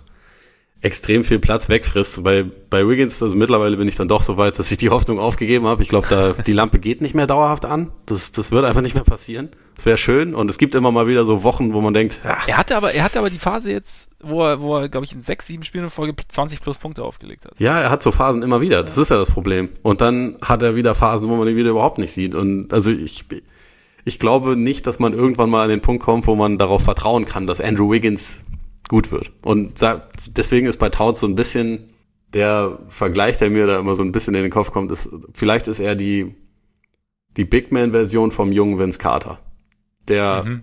alle Fähigkeiten hatte und also von diesen ganzen Perimeter-Talenten, die es damals gab, Kobe, ähm, T-Mac, gut, T-Mac hatte vielleicht sogar noch mehr Fähigkeiten, ist auch noch jemand, der mir da kurz in den, in den Sinn gekommen ist. ist. Auch, das finde ich ähm, auch, ist auch ein geiles What-If immer, was, was gewesen wäre, wenn die beiden zusammengeblieben wären. Ich glaube aber nicht, dass viel draus geworden wäre, das weil die beide nicht diese, also vielleicht T-Mac noch am ehesten, hatte der noch am ehesten die Mentalität, vielleicht aber auch nicht. Äh, ich meine, seine Karriere Meinst ist, ist ja, immer so ein bisschen schwierig zu bewerten. Ja gut, ich meine, klar, ist auch die Frage, wie, du, wie die zwei solche Scorer am Ball teilen, aber an sich, ich meine, doch, also spielerisch hätte ich schon den Fit gesehen, weil T-Mac ein geiler Passer war. Ja. Also, und in Orlando, ja, ich meine, was der zeitweise abgerissen hat bei dem Magic war einfach nur überkrass. Also kann man gar nicht anders ja. sagen. Ich fand den Wahnsinn. Aber sowohl er und Vince sind so Spieler, die mir bei Towns immer so ein bisschen in den Sinn kommen. Man, ich will das jetzt auch überhaupt nicht kleinreden. Also T-Mac hatte über ein paar Jahre war er auf jeden Fall einer der besten Spieler der Liga. Vince hat jetzt insgesamt auch natürlich eine voll krasse Karriere hingelegt, aber vor allem deshalb, weil er sich halt spät in seiner Karriere neu erfunden hat als Rollenspieler, der irgendwie werfen kann und irgendwie ein geiler Veteran ist. Ich meine, früher gab's an seiner Mentalität auch ziemlich berechtigte Zweifel, unter anderem nachdem er sein letztes Jahr bei den Raptors komplett getankt hat, um da irgendwie ja, ja, rauszukommen, wo er der Franchise absolut geschadet hat und wo er auch dann über mehrere Jahre halt ein Boomer war. Ich hoffe einfach, dass, dass wir das bei Towns in nicht allzu ferner Zukunft erleben, dass er ein Team um ihn herum hat, wo man tatsächlich sehen kann, wo es mit seinem Talent wirklich hingehen kann. Weil, also für mich ist er nach wie vor einer der interessantesten Spieler, also einer der interessantesten jungen Spieler der NBA. Äh, definitiv, also vom, wie gesagt, vom Skillset her, gerade offensiv, ist da, gibt's wenig, was, was da irgendwie auf einer Stufe steht. Also ich glaube, wer, was du sagst, meine Situation ist natürlich ein Punkt einfach, wie ist, wie ist es außenrum und wie gesagt, auch was, was du jetzt gerade angesprochen hast, für mich wird jetzt einfach interessant sein zu sehen, wie es jetzt mit einem Jahr Pause oder wie es jetzt nach diesem Sommer aussieht. Also ich glaube, wie gesagt, diese Leaderrolle hat er angenommen. Also es war auch, gab auch eine ganz witzige eine, Situation gegen, gegen die Thunder, wo er ähm, so links zwischen Dreilinie und, und, und Zone im Face-Up war gegen, gegen Adams und Okogi ist gecuttet, aber in seine Richtung. Also hat eigentlich Platz weggenommen und Towns hat ihn einmal nur ganz kurz, ganz kurz böse angeschaut und Okogi ist dann wie so, weiß ich nicht, so mit eingezogenem Schwanz quasi wieder weg. So, oh, verdammt. Aber das war, ich meine, das sind ja so, so, sind so, so Kleinigkeiten, finde ich, in denen du schon siehst, okay, ähm, ja, da, da könnte was wachsen und ja, wie gesagt, nach diesen Problemen zu Beginn dieser Saison und diesen ganzen Nebenkriegsschauplätzen, glaube ich, muss man einfach mal nächsten Sommer abwarten, auch wie es dann ist, wenn Covington dabei war, was, was dann auch passiert. Also ich kann mir halt auch vorstellen, dass halt ein, ein Point Guard, der den Ball mehr verteilt, da irgendwie eine, eine gute Geschichte sein könnte. Mike Conley wäre gut, glaube ich, ähm, um den mal wieder ins, ins Spiel zu bringen. Ja, wie, wieso, wieso traden wir nicht einfach Mike Conley für Andrew Wiggins? Ja, genau, ja, eben. Der ganzen Welt geholfen. Ja. Also außer Memphis. Außer Memphis, aber, ja. Weil vielleicht dreht Andrew Wiggins in Memphis dann auch auf. Und auf einmal sagen wir. Ja, wahrscheinlich. Wer, wer ist, er, wird wahrscheinlich mehrere Wochen haben, wo er dann äh, immer plus 20 ja, auflegt. Wer, wer ist damals auf die Idee gekommen, Andrew Wiggins für Mike Conley zu traden? Ja, aber meines, ja, das Team ist halt ich finde ich auch schwierig zusammengestellt, weil so, so, so, so ein Leader, ich weiß gar nicht, ob es ein Smart sein muss, aber einfach so ein, jemanden, der, der da eine Struktur irgendwie vorgibt und, und, und eine positive Art der Struktur vorgibt, glaube ich, könnte da auch nicht schaden. Also deswegen, wie gesagt, sind wir jetzt bei Conley. Ja, ich meine, wenn man sich da so den Kader anschaut, dann ist es wahrscheinlich am ersten Tag Gibson, ne? Ja, der eben genau. Der zwar auch so eine Mentalität vorlebt, aber ja. der vielleicht ein, als Spieler auch einfach nicht wichtig genug ist, um irgendwie, also weiß nicht, um, um da dann so das Standing zu haben. Ja, ja, eben, genau. Also und der, dessen Vertrag auch ausläuft, soweit ich weiß.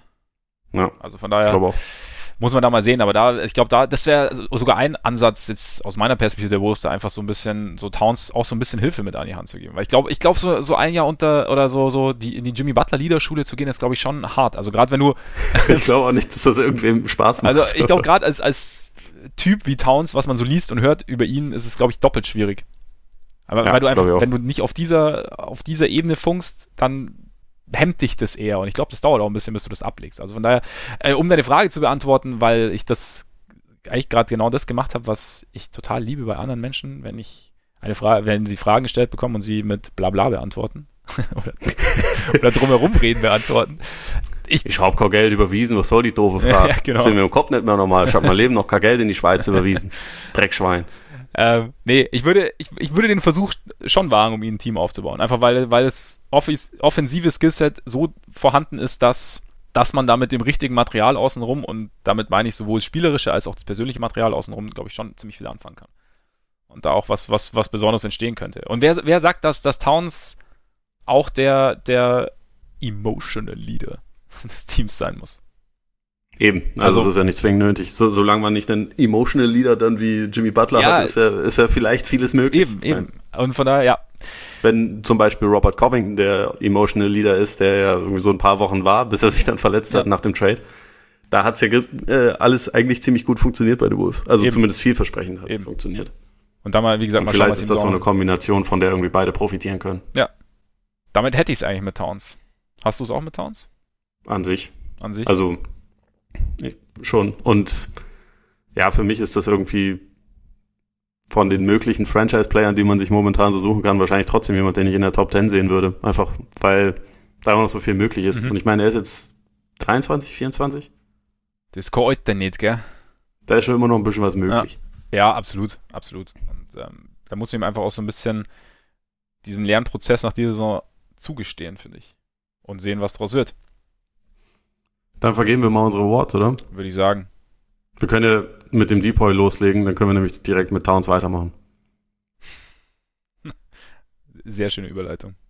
Ja. Ich dachte, ich helfe dir mal. Ja, das ist gut. Ja, dann sag doch gleich mal, was ist deiner? Ich hab da Janis. Du hast da Janis. Ja. Weil, äh, also in Kurzform, beste Defense der Liga haben die Bucks. Er ist individuell so das griechische Armeemesser in Sachen Defense, also wo, wo irgendwie Matchups grundsätzlich keine übergeordnete Rolle spielen. Also er ist, also man sagt das ja häufig mal über Leute, die halt vielseitig sind, oh, der kann eins bis fünf verteidigen. So bei Janis, der kann das in, äh, in Teilen wirklich. Also hat mit die besten Rim Protection Statistiken der gesamten Liga, ist dazu ja, natürlich auf dem Flügel irgendwie schnell und vor allem langarmig genug, um so vor allem daneben zu bleiben. Ich würde ihn jetzt nicht 48 Minuten lang gegen einen Point Guard verteidigen nee, lassen, nee. aber er könnte es wahrscheinlich. Ja. Also, also, und er könnte er kann es auf jeden Fall so in, in kürzeren Abschnitten, womit er dann bei mir irgendwie den, den Vorzug vor, vor Gobert noch bekommt, der, glaube ich, also der, der sich zwar auch gesteigert hat, äh, was so sein sein Rauskommen angeht und irgendwie äh, auf dem Flügel verteidigen angeht,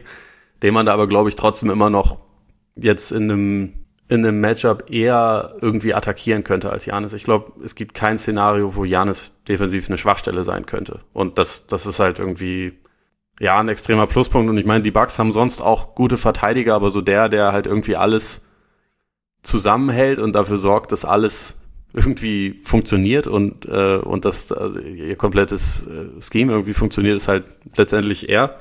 Und, also ich meine, bis vor kurzem war noch Paul George eigentlich bei mir so der mhm. Top-Kandidat, aber die Thunder haben einfach seit der Jahreswende defensiv sehr krass abgebaut und dadurch ist dann ist er dann bei mir doch ein kleines bisschen zurückgefallen. Deswegen zwar für mich immer noch klar First Team All Defense in seinem Fall, also bei Paul George, aber den Vorzug kriegt bei mir Janis.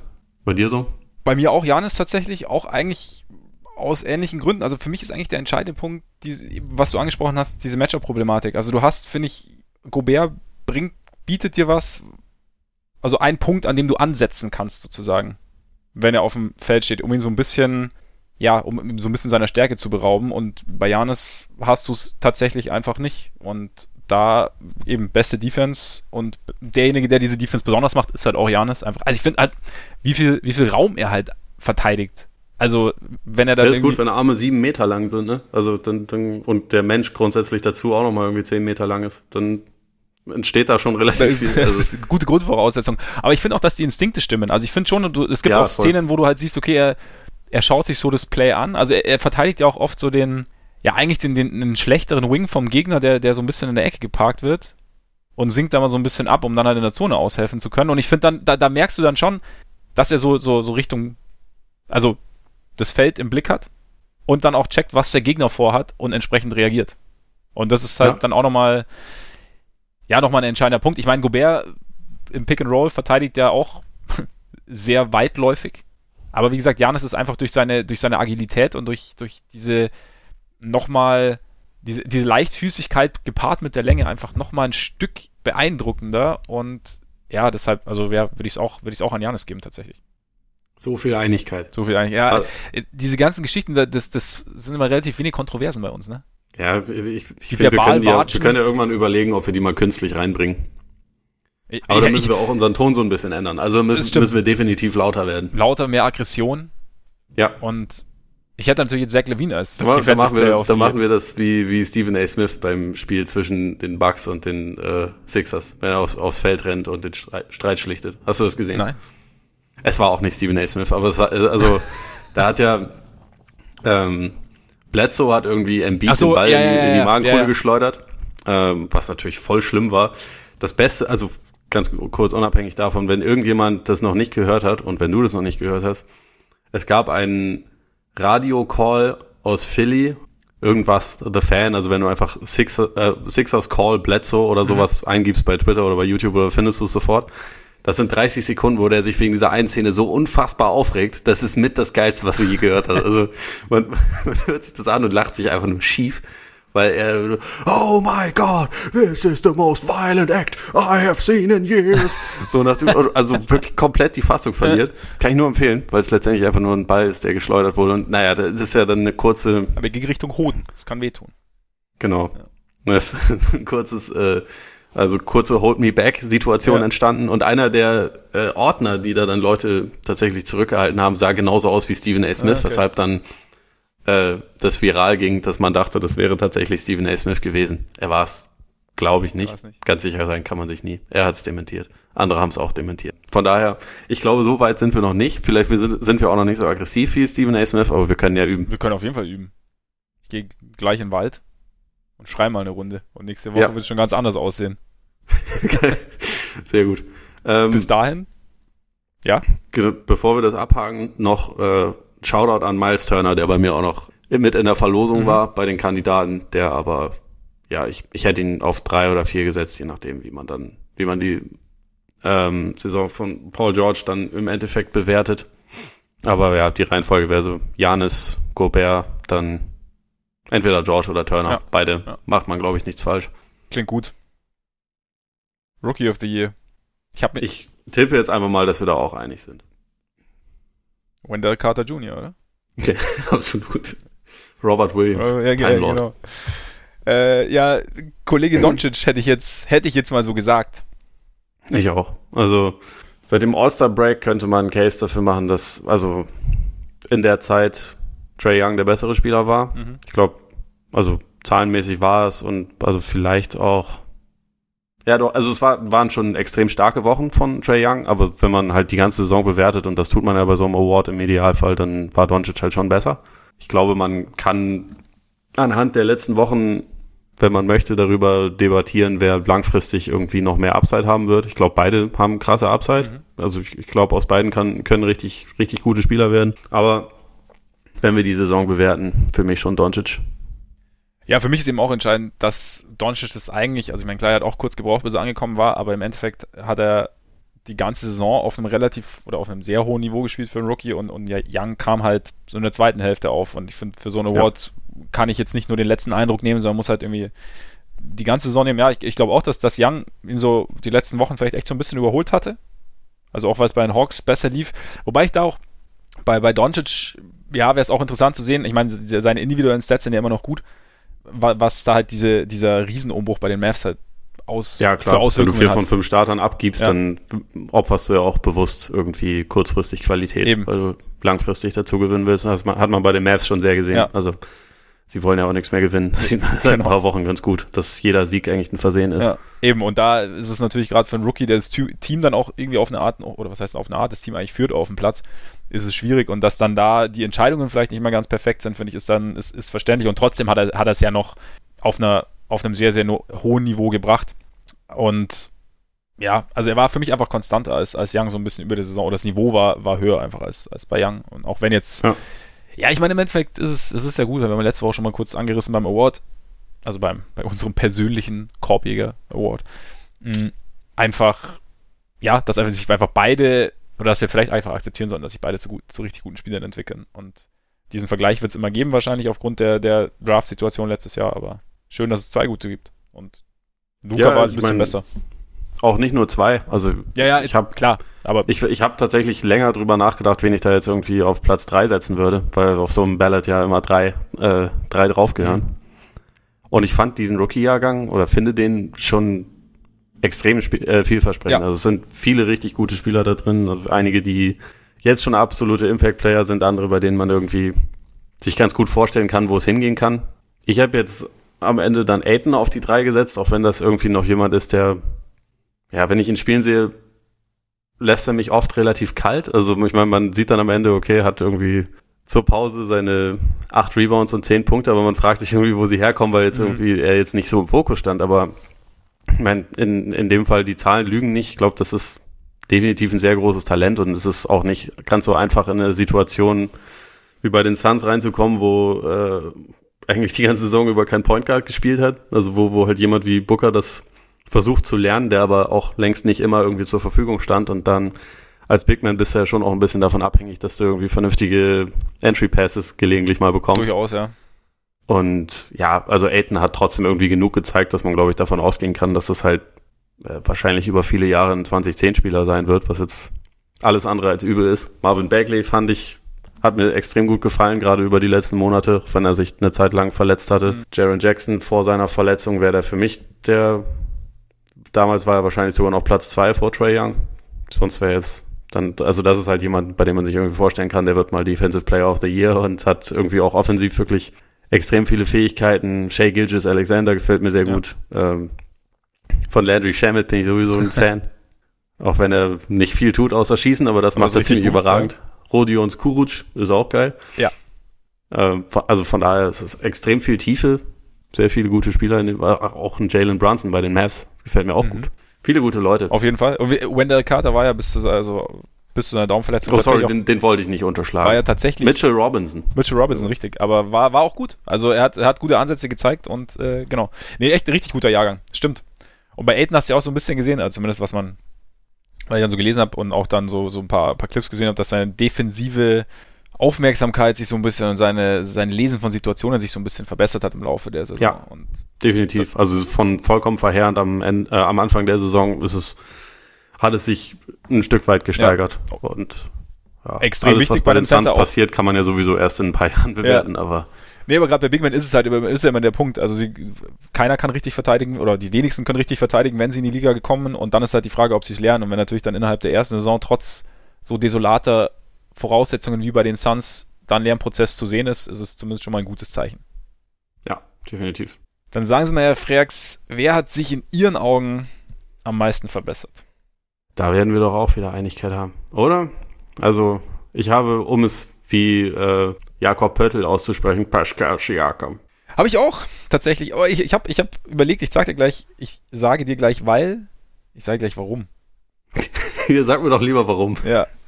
Ich sage dir lieber, vielleicht sag ich dir auch weil, mal überlegen, wenn ich, wenn ich dazu komme. Nein, aber also ich war bei Siakam, also ich habe in letztes, ich weiß, wir hatten ja letztes Jahr haben uns ja immer noch Hausaufgaben gegeben, weißt du noch? Mhm. Und da hast du mir ja irgendwann mal Siakam gegeben, so gegen Ende der Saison war das irgendwann. Und ich habe mir den angeschaut und ich weiß auch, wir haben dann irgendwie geredet und halt, klar, die Dynamik war damals schon irgendwie sichtbar und, und im, im Endeffekt war so unser, also fast eigentlich unser Ceiling war damals äh, 3D. Ja, also wenn er irgendwann mal seinen Dreier trifft und so ein bisschen, kann ein bisschen Energie liefern, kann verteidigen, kann, ist switchable, so das.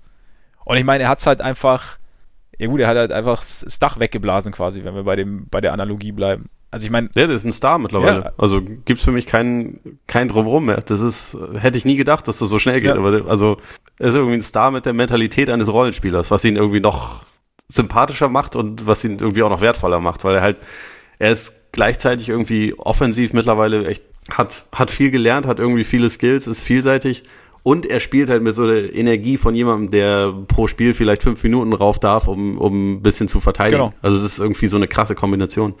Ja, auf jeden Fall. Und er ist, er ist irgendwie so, so der Motor der, der, der Raptors geworden, habe ich so das Gefühl. Also er ist so, dadurch, dass er eben halt diese, diese unfassbare Energie mitbringt. Und ich finde schon, dass man einen Case machen kann, dass er der zweitbeste Spieler ist bei ihm. Ja, also habe ich, hab ich auch äh, nochmal drüber nachgedacht. Also ich glaube, er hat auf jeden Fall die zweitbeste Saison gespielt. Ja.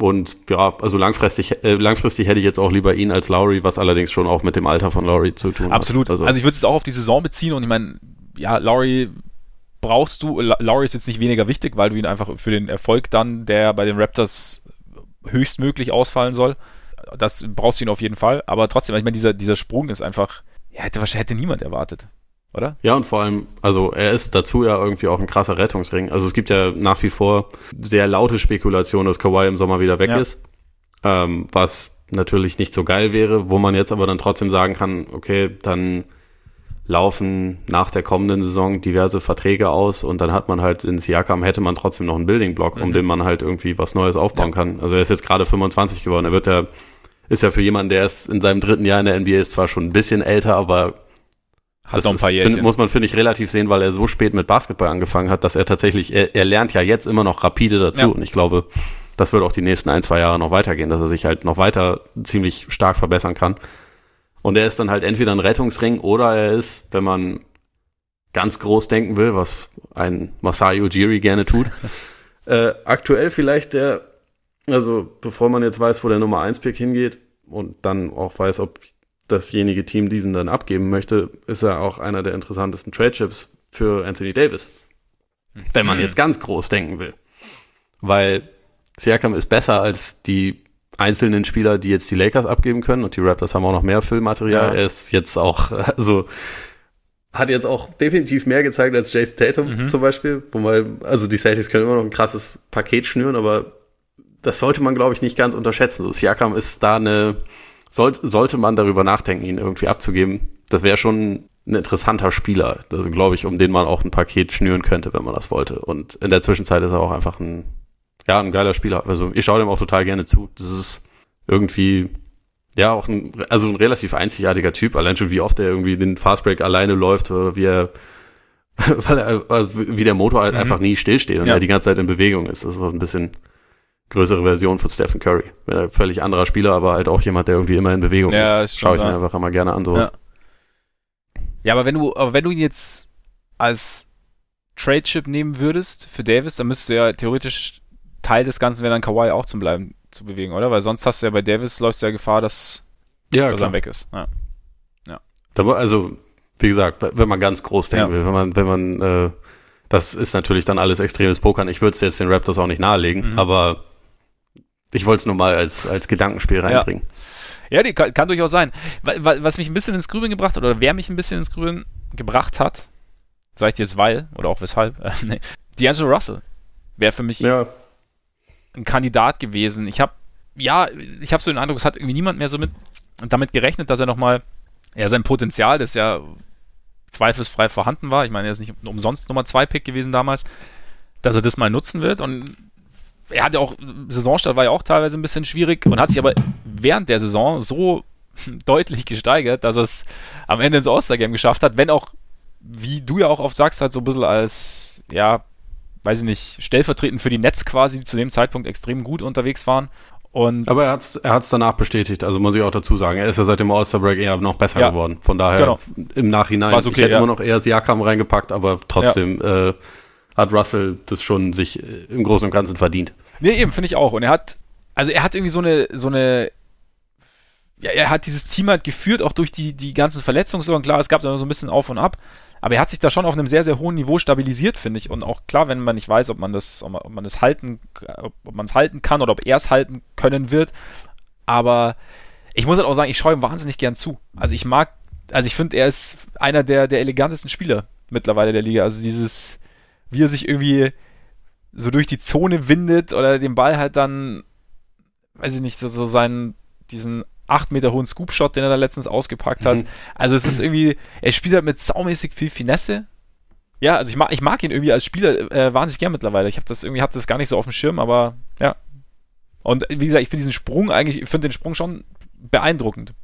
Ja, absolut. Also ich hatte den ja im Bandwagon und habe dir da auch noch gesagt, dass ich äh, den einerseits total interessant finde und andererseits Schiss davor hätte, ihm im Sommer einen Maximalvertrag ja. zu geben. Ist immer noch so, aber er hat mich ins Grübeln gebracht. Ja ich frage mich bei ihm halt immer noch dann teilweise, ob das jetzt einfach irgendwie ein monatelanger Hotstreak ist oder ob das jetzt die neue Norm ist. Also, dass er halt seine Würfe, die. Contract hier und so. Ja, und also ich meine, es, es gibt ja so Phasen, wo man halt, wo es halt auch einfach läuft und wo, gerade bei Leuten, die halt irgendwie von ihrem Jumper abhängig sind, wo der Jumper halt einfach besser fällt. Ähm, was mir immer noch ein bisschen Sorgen macht, ist halt, dass er keine Freiwürfe zieht, weil das dadurch irgendwie fehlt so ein bisschen dieser Plan B, mhm. die man im Idealfall gerne hätte. Ja. Äh, und den, so Leute wie Harden an Tagen, wo dessen Wurf nicht fällt, geht er halt trotzdem 20 Mal dann an die Freiwurflinie und äh, macht da seine Punkte. Ich weiß, also das hat Russell glaube ich nicht, aber ja, er ist definitiv sehr interessant. Ja. Sagen wir mal so. Und also diesen, diesen Sprung, den er gemacht hat, der ist auf jeden Fall real. Und äh, deswegen wäre er bei mir dann auch auf Platz zwei gelandet, auch wenn ich nicht finde, dass es so eng ist, wie es teilweise ähm, gemacht wurde. Also für mich ist schon irgendwie relativ klar, es Siakam, mhm. aber trotzdem hat er da auf jeden Fall Erwähnung verdient. Und bei mir wäre es auf Platz drei Bojan Bogdanovic gelandet, mhm. ähm, der halt gerade nachdem Oladipo ausgefallen ist, noch echt nochmal krasse Verantwortung übernommen hat, der, also über den wesentlich mehr läuft in der, ähm, in der Offense und der das ziemlich überragend macht, der sich auch defensiv echt verbessert hat. Also ich, ich hätte jetzt vor ein, zwei Jahren auf keinen Fall gedacht, dass Bogdanovic irgendwie so der dann über weite Strecken beste Offensivspieler seines, äh, seines Teams dann phasenweise sein könnte. Ja. Und da hat er mich echt überrascht. Also ich glaube, also den größten individuellen Sprung insgesamt in der NBA hat jetzt neben Siakam, glaube ich, die Aaron Fox gemacht, aber bei einem Sophomore, vor allem der so ja. jung in die Liga kommt, ist es, finde ich, vollkommen bescheuert, den dann als Most Improved zu nehmen, weil man erwartet ja, dass er sich verbessert. Obwohl also, man, wenn jemand mit 19 in die Liga kommt, gerade auf Point Guard, dann sollte er sich zu Jahr zwei deutlich verbessern. Vor allem, wenn er so früh gezogen wird im Draft. Aber wobei man, finde ich, bei ihm schon einen Case machen könnte, zumindest, dass er, dass er oben mit reinrutscht. Also jetzt, klar, Siakam ja. ist noch was anderes, aber einfach dadurch, dass er sich so extrem verbessert hat. Ja, genau. Also, also es ist schon eine, eine, ungewöhnlich starke Entwicklung, ja. deswegen, wenn es jetzt keine anderen guten Kandidaten gäbe, dann könnte man da schon drüber nachdenken. Aber also grundsätzlich sind Zweitjahresleute bei mir im Normalfall schon eher disqualifiziert ja. von dem Award, den ich sowieso schwierig finde, weil er halt nicht definiert ist. Ja, ist schwierig. Mein Buddy Hield wäre auch noch ein Ich hatte Kandidat zwischenzeitlich gewesen. auch über Paul George nachgedacht. Ähm, weil ich, also tendenziell finde ich ja immer den Sprung von Star zu Superstar oder wie es bei Curry war, von, von MVP zu Unanimous MVP irgendwie noch beeindruckender. Also ja. in dem Jahr hätte ich, also 2016 ja. hätte ich tatsächlich äh, für, für Curry als MIP argumentiert. Mhm. Ähm, aber ja, die, die äh, letzten Wochen haben bei Paul George einiges reingekackt, was die Saison angeht und ja. auch was OKC grundsätzlich angeht. Ja, auf jeden Fall ist das also noch so ein bisschen runtergezogen. Ja, aber stimmt, ich meine, es ist ja der, äh, das ist ja der Sprung, der auch das Team nochmal am deutlichsten nach oben zieht. Also du hast halt auf einmal, ja. du hast gedacht, du hast einen extrem guten Spieler, so auf einmal hast du halt einen der besten Spieler und das, ja, stimmt schon. Äh, Buddy Hield, habe ich gerade schon ganz kurz gesagt, wäre bei mir auch noch ein genau. Kandidat gewesen. Bei mir auch. Ähm, gerade von draußen extrem sicher und in Kombination mit Fox schon hat es ziemlich gut funktioniert. Hield schaue ich auch wahnsinnig gern zu. Irgendwie. Das, das also allein schon, weil er irgendwie immer grinst. Ja. Aber, also er ist so ein, so ein Spielertyp, den ich irgendwie mag. Ja, ich auch. Wer Spaß bei der Sache hat, ist immer gut. Und Shooter bin ich auch großer Freund davon. Sixth Man Ist das auch unanimous oder ist das. Hm, weiß ich gar nicht. Sag, sag mal, wenn du da hast. Ich tue mich bei Sixth Man immer ein bisschen schwierig. Also ich hatte ja lange, haben wir über Derrick Rose geredet, der aber dann äh, ja oft gestartet ist und dann auch einfach zu viel verletzt war. Lou Williams wäre jetzt so bei mir gewesen. Ja, ich, also ich glaube auch, dass er ihn gewinnen wird. Bin auch nicht, nicht, äh, nicht böse darüber. Ich fände es irgendwie noch charmanter, wenn er und Montrezl Harrell den Award zusammenbekommen würden, weil sie irgendwie, sie gehören, finde ich, schon zusammen Ja, so ein ja. bisschen. Ich würde tatsächlich trotzdem Domantas Sabonis dahin stellen, aber ich glaube, dass, dass Williams ihn gewinnt. Ja, kann gut sein. Ich, ich habe dazu was Interessantes gelesen. Habe ich gelesen, habe ich gehört. Auf jeden Fall war es so, dieses Ding in Bezug auf diesen Award, weil Williams ja den ganz gern mal gewinnt, ob es nicht unfair wäre, quasi in Anführungszeichen, ähm, dass halt bei den Clippers einer auf der Bank sitzt, der halt viele Sachen, also vor allem Scoring, einfach besser drauf hat als viele Starter. Und dass er, dass er damit halt einfach einen Vorteil hat, dass er, dass, dass er diese, dass er halt auch von der Bank kommt einfach. Dass er theoretisch aber von seinem Skillset her auch starten könnte. Aber was hat das denn mit unfair zu tun? Na, unfair in Anführungszeichen. Also, das ist halt irgendwie, das ist halt diesen, dass es ihm halt, oder dass es ihm einen Vorteil verschafft für diesen Award einfach. Naja, klar tut's das, Ja. aber also dafür ist ja diese Rolle auch irgendwie geschaffen worden, so ein bisschen. Also das ist ja, er ist ja im Prinzip die bessere Weiterentwicklung von äh, Jamal Ja. Crawford, der genau daraus irgendwie eine 20 oder mittlerweile 40-jährige NBA-Karriere gemacht hat, der halt defensiv echt einfach eine Schwachstelle ist und deswegen meiner Meinung nach auch, auch nicht unbedingt äh, Starter sein sollte, der aber halt reinkommen kann und gerade gegen die dann etwas also häufig gegen die Bank-Lineups, wo dann die eher schwächeren Gegenspieler auch sind, sich halt austoben kann. Und also das ist ja irgendwie so die, die, Quintessenz von einem, von einem Six-Man. Deswegen Mhm.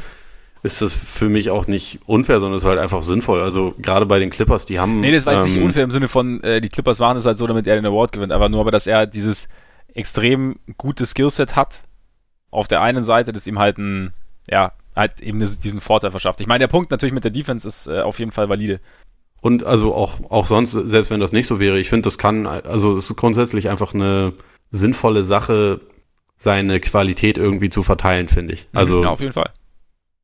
ich meine, bei Manu Ginobili war es nicht die Defense, sondern es war eher so das Gefühl, dass man, äh, dass er sich zu sehr verausgabt, weil er halt die ganze Zeit irgendwie mit 150 Prozent irgendwie immer Mhm. gespielt hat, aber auch, dass er halt am effektivsten war, wenn er den Ball in der Hand hatte. Und im Starting Lineup hattest du aber mit Tony Parker und Tim Duncan dann auch noch zwei andere, die halt relativ viel den Ball in der Hand haben sollten und man verschafft den Spielern dann halt einfach noch ein paar mehr Möglichkeiten. Also deswegen finde ich grund grundsätzlich so die Rolle von einem Six-Man auch total sinnvoll. Also Ist sie auch. Also bei, mit, mit ist- Sabonis ja. bei, bei Indiana ja letztendlich auch so. Also Ja. ist halt, wenn er reinkommt, ist er meistens der Fixpunkt der Offense und auch einfach dann, er ist ja auch ein besserer individueller Scorer als äh, Thad Young oder Miles Turner, die halt sonst die Bigs sind bei, bei den Pacers. Er, er bringt halt irgendwie einfach so eine andere Dimension. Mhm. Also das äh, finde ich gut. Und ja, Williams ist so ein bisschen der Prototyp dafür. Deswegen, ich meine, er ist jetzt dann auch das, das ich weiß nicht, das wievielte Mal, wahrscheinlich das fünfte Mal oder so, dass er die Liga halt bei den Bankpunkten anführt. Das ist jetzt ja Mhm. wieder 20 Punkte im Schnitt, glaube ich.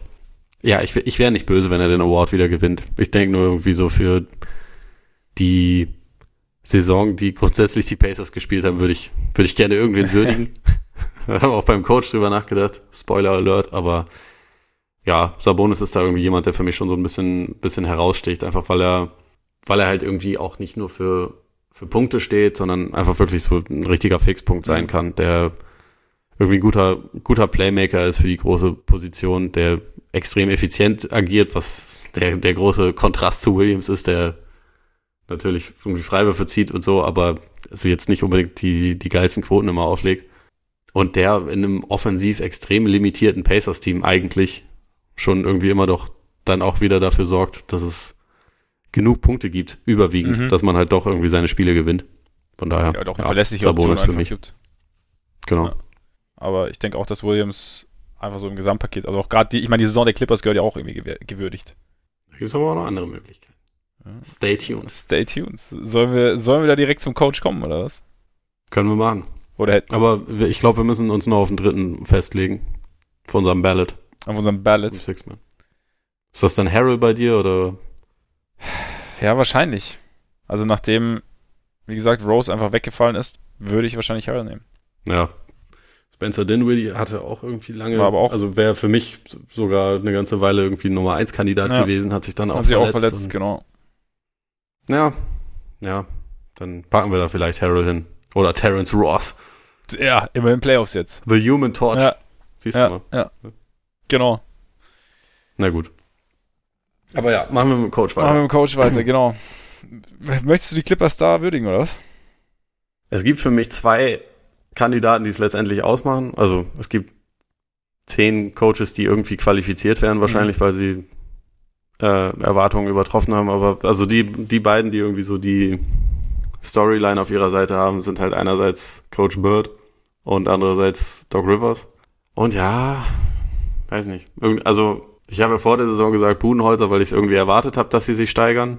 Ich habe halt gedacht, so 50 Siege sollten sie auf jeden Fall übertreffen. Jetzt sind sie halt schon bei, bei 60 angekommen, was dann schon nochmal irgendwie eine krasse Veränderung ist. Und ja, Budenholzer hat irgendwie so alles, was man sich über die letzten Jahre erhofft hat, was die Bugs mal ändern sollten oder was sie Ja, so eben, um ja. Janis herum veranstalten sollten, hat er halt einfach umgesetzt und es funktioniert und siehe da, jetzt sieht er aus wie ein Genie und ähm, irgendwie finde ich das auch, also ist einfach, ist einfach auch geil, dass es so funktioniert hat, aber ich glaube, was so im Großen und Ganzen mich tatsächlich fast noch mehr beeindruckt hat, ist dann letztendlich Rivers, weil einfach sie haben jetzt dreimal in Folge eigentlich ihren besten Spieler abgegeben. Also sie haben Mhm. innerhalb der letzten anderthalb Jahre haben sie Chris Paul getradet, Blake Griffin getradet und Tobias Harris getradet. Und man kann jetzt dafür argumentieren, dass Gallinari in dieser Saison der bessere Spieler war als Harris. Von mir aus mir vollkommen egal. Aber, Ah, aber das würde ich das nicht unbedingt machen. Ist es nicht, ich finde, also es gibt einen Case dafür. aber ist es, ist es Aber, nicht sowas, was man, gesagt- Hm. das, noch ganz kurz, da war so, weil, weil ich mich das ganz oft frage bei dem, bei dem Harris-Trade. Mm, Wir haben ganz oft, also als Harris noch bei den Clippers gespielt hat, haben wir oft drüber geredet, wie gut die Saison von Tobias Harris ist. Wir sind alle aus allen Wolken gefallen, als Tobias Harris von den Clippers getradet wurde. Jetzt hat sich herausgestellt, dass dieser Trade für die Clippers schon relativ gut war. Unter anderem auch wegen Landry Shamet. Und ähm, dass die Clippers auch, dadurch, dass sie diese, diese Picks noch dazu bekommen haben, da einiges rausgeholt haben. Und damit habe ich so den Eindruck, dass aufgrund dieser Gemengelage des Trades und da, dadurch, dass viele Leute sagen, okay, es war vielleicht gar nicht, also die, die, die Sixers haben zu viel abgegeben, dass, dass Harris deswegen ein bisschen negativer gesehen wird, als man ihn eigentlich sehen müsste. Weil er, Ja, das, das, das kann schon also sein. so, hat- so den, den Eindruck hatte ich immer so, hatte ich so ein bisschen, einfach weil Harris schon sehr, sehr rapide gefallen ist. Und ich, ich verstehe den, wie gesagt, ja, viel abgegeben, ich will jetzt gar nicht über den Trade reden, aber ich, ich finde Harris aus, aus, macht aus oder ergibt aus Sixers Sinn weiterhin Sinn. Sixers, Sicht weiterhin Sinn. Finde ich auch. Finde ich auch. Und ja, sie haben Landry Shamet abgegeben, was blöd ist, aber sie haben auch Tobias Harris bekommen. Und deswegen meine ich nur, also Tobias Harris ist für, hat für mich irgendwie so ein bisschen einfach so verloren. Einfach so, nur weil man sagt, der Trade war jetzt nicht, den hätte man irgendwie schöner durchziehen können aus Sixers Sicht. Aber. Nee, ist auch ein legitimer Punkt. Also ich, ich glaube, ich hätte auch äh, weiter lieber ähm, Harris im Team als Gallinari. Was aber, also ich finde, spielerisch sind die schon relativ nah beieinander. Gallinari Ja. ist halt einfach nur nie gesund. Das, Ja, ist, ja, das ist das Problem. Und diese Saison war er mal gesund und deswegen kann man meiner Meinung nach im Endeffekt darüber hat, hatte er vielleicht die bessere Saison oder ist das halt einfach nah beieinander. Das wollte ich damit eigentlich nur sagen. Also, ähm, aber um drauf zurückzukommen, ja, also sie haben halt dreimal in Folge halt wirklich ziemlich massive Trades eingefädelt und wirklich extrem viel verändert am Team. Äh, haben längst nicht alles auf das Hier und Jetzt irgendwie fokussiert, sondern viel auf den Sommer und so auf die Zukunft, dass man sich dafür irgendwie bestmöglich aufstellt. Äh, haben sich dann verjüngt mit Spielern, also mein Shea Gilgis Alexander startet äh, jetzt schon seit einer ganzen Weile, ähm, über Shamit werden Plays gelaufen und so. Also das ist ja nicht, das ist ja nicht unbedingt das klassische Konzept von einem Team, was jetzt im Hier und Jetzt mega erfolgreich Mhm. sein will, aber es funktioniert halt irgendwie. Und also Rivers hat irgendwie das, wie er das auch in seiner Karriere schon öfters geschafft hat, irgendwie aus ähm, einer Summe von talentierten, aber jetzt nicht unbedingt übermäßig talentierten Spielern irgendwie ein starkes Kollektiv einfach zu formen. Und also die Clippers haben ein brutal tiefes Team, aber ein Team, aus dem wenige jetzt richtig krass hervorstechen. Und ich finde, daraus hat er einfach extrem viel gemacht und das finde ich, ja, das, das finde ich schon sehr beeindruckend. Und da, da tue ich mich dann so ein bisschen schwer, ob ich jetzt das mehr honorieren soll oder, oder Coach Bart mehr honorieren soll. Mhm. Weiß nicht, ich, ich finde, beide sind äh, vollkommen qualifiziert und da ich vor der Saison auf Bart getippt habe, würde ich natürlich immer gerne mir selbst auf die Schulter klopfen und sagen, jupp, der macht's. Aber äh, ja, ich, Stand jetzt würde ich, glaube ich, tatsächlich Rivers an eins, Budenholzer an zwei und dann 400 andere Leu Leute auf drei setzen. Wahrscheinlich aus Prinzip Popovic, aber zum Beispiel Nate McMillan, Steve Clifford, Kenny Atkinson sind auch alles Kandidaten, die da absolut Erwähnung finden. Mike Bitte? Malone. Mike Malone, richtig, den hatte ich, hatte ich ganz vergessen. Und Jim Boylan. Da Ja, sind gut, einfach so viele gute Kandidaten. Konkurrenz. Ja, okay. Der Er ist, Suicide er, ist, er ist MVP und Coach of the Year in Personalunion. Ja, nee, aber also ich, ich finde, Coach of the Year ist immer relativ unmöglich, weil in jeder Saison hast du irgendwie relativ viele Mhm. Leute, die qualifiziert sind. Und äh, ja, wir, ich sag jetzt mal, ich sag jetzt mal Doc. sag's Doc, Aber sollen wir einen Co-Coach of the Year vergeben? Wäre auch mal was. Aber zum Wohl. ähm, ja, da habe ich einfach mal mein Mikro ein mitgegeben. zu Recht. Es hat auch aufbegehrt.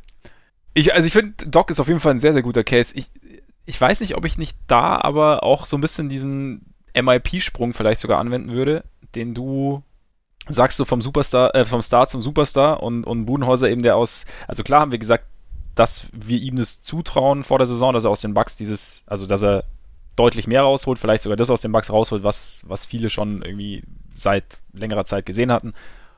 Und jetzt hat er halt noch mehr rausgeholt. Und er hat einfach aus einem veranlagten Team, bei dem man nicht genau wusste, ob es perfekt zusammenpasst, aber bei dem man schon gedacht hat, okay, da, da müsste noch deutlich mehr drin sein, hat er jetzt halt einfach das, das beste Team der Liga geformt. Sicherlich mit freundlicher Unterstützung von Janis, der nochmal einen Sprung gemacht hat, auch mit Unterstützung des Front Office, das nochmal alles, ähm, dass ihm die Spieler ge gegeben oder dass ihm so vertraut hat, dass, dass sie ihm die richtigen Spieler an die Hand gegeben haben. Aber er hat, äh, da waren, für mich waren auch Ideen dabei, wie, wie, wie zum Beispiel mit, mit Lopez, den sie da, für den sie A, Defensivscheme gefunden haben, den sie B auch einfach so als, ja, weiß ich nicht, Seven Foot Steph Curry verwenden.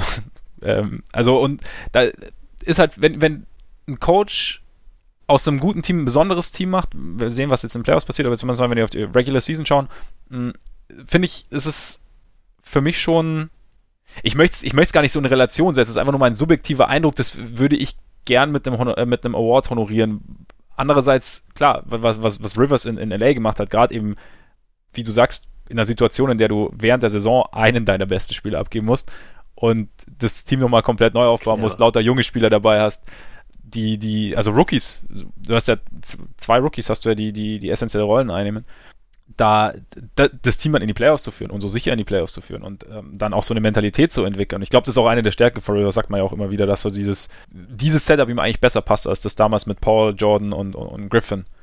Mhm. Ja. Und also auf jeden Fall sind sie, für mich sind beide Leistungen irgendwie ähnlich wertvoll anzusiedeln, nur wie gesagt, dass dadurch, dass, dass, dass Budenhäuser einfach da nochmal, ja, hat einfach ein Team geformt hat, das jetzt um den Titel mitspielen kann. Klar, auch mit besseren Voraussetzungen. Aber das ist für mich, wäre für mich, das wäre für mich jetzt der Ausschlag, dass er den, den Award kriegt, wenn ich, wenn wir keinen Co-Award machen. Ja, äh, finde ich auch. Also hat's auch vollkommen verdient. Und ich, also, ja, wenn ich jetzt einen Tipp abgeben müsste, dann wäre es wahrscheinlich äh, Buhenhäuser, aber Weil die Underdog, ich glaube, zwischen den beiden wird es sich wahrscheinlich letztendlich ja, entscheiden. denke ich auch. Die Underdog-Story kommt natürlich auch immer gut. Könnte auch sein. Aber Ja. Rivers ist auch, muss man dazu sagen, äh, wahrscheinlich der beste Coach im Umgang mit den Medien. Ja. Da ist äh, Budenholzer einfach nur unfassbar langweilig. Budenholzer guckt auch übrigens während jedem Spiel immer so, als hätte gerade jemand neben ihm richtig übel gefurzt. also, da musst du echt mal drauf achten, so dieser, dieser Blick, so, so ein bisschen angeekelt.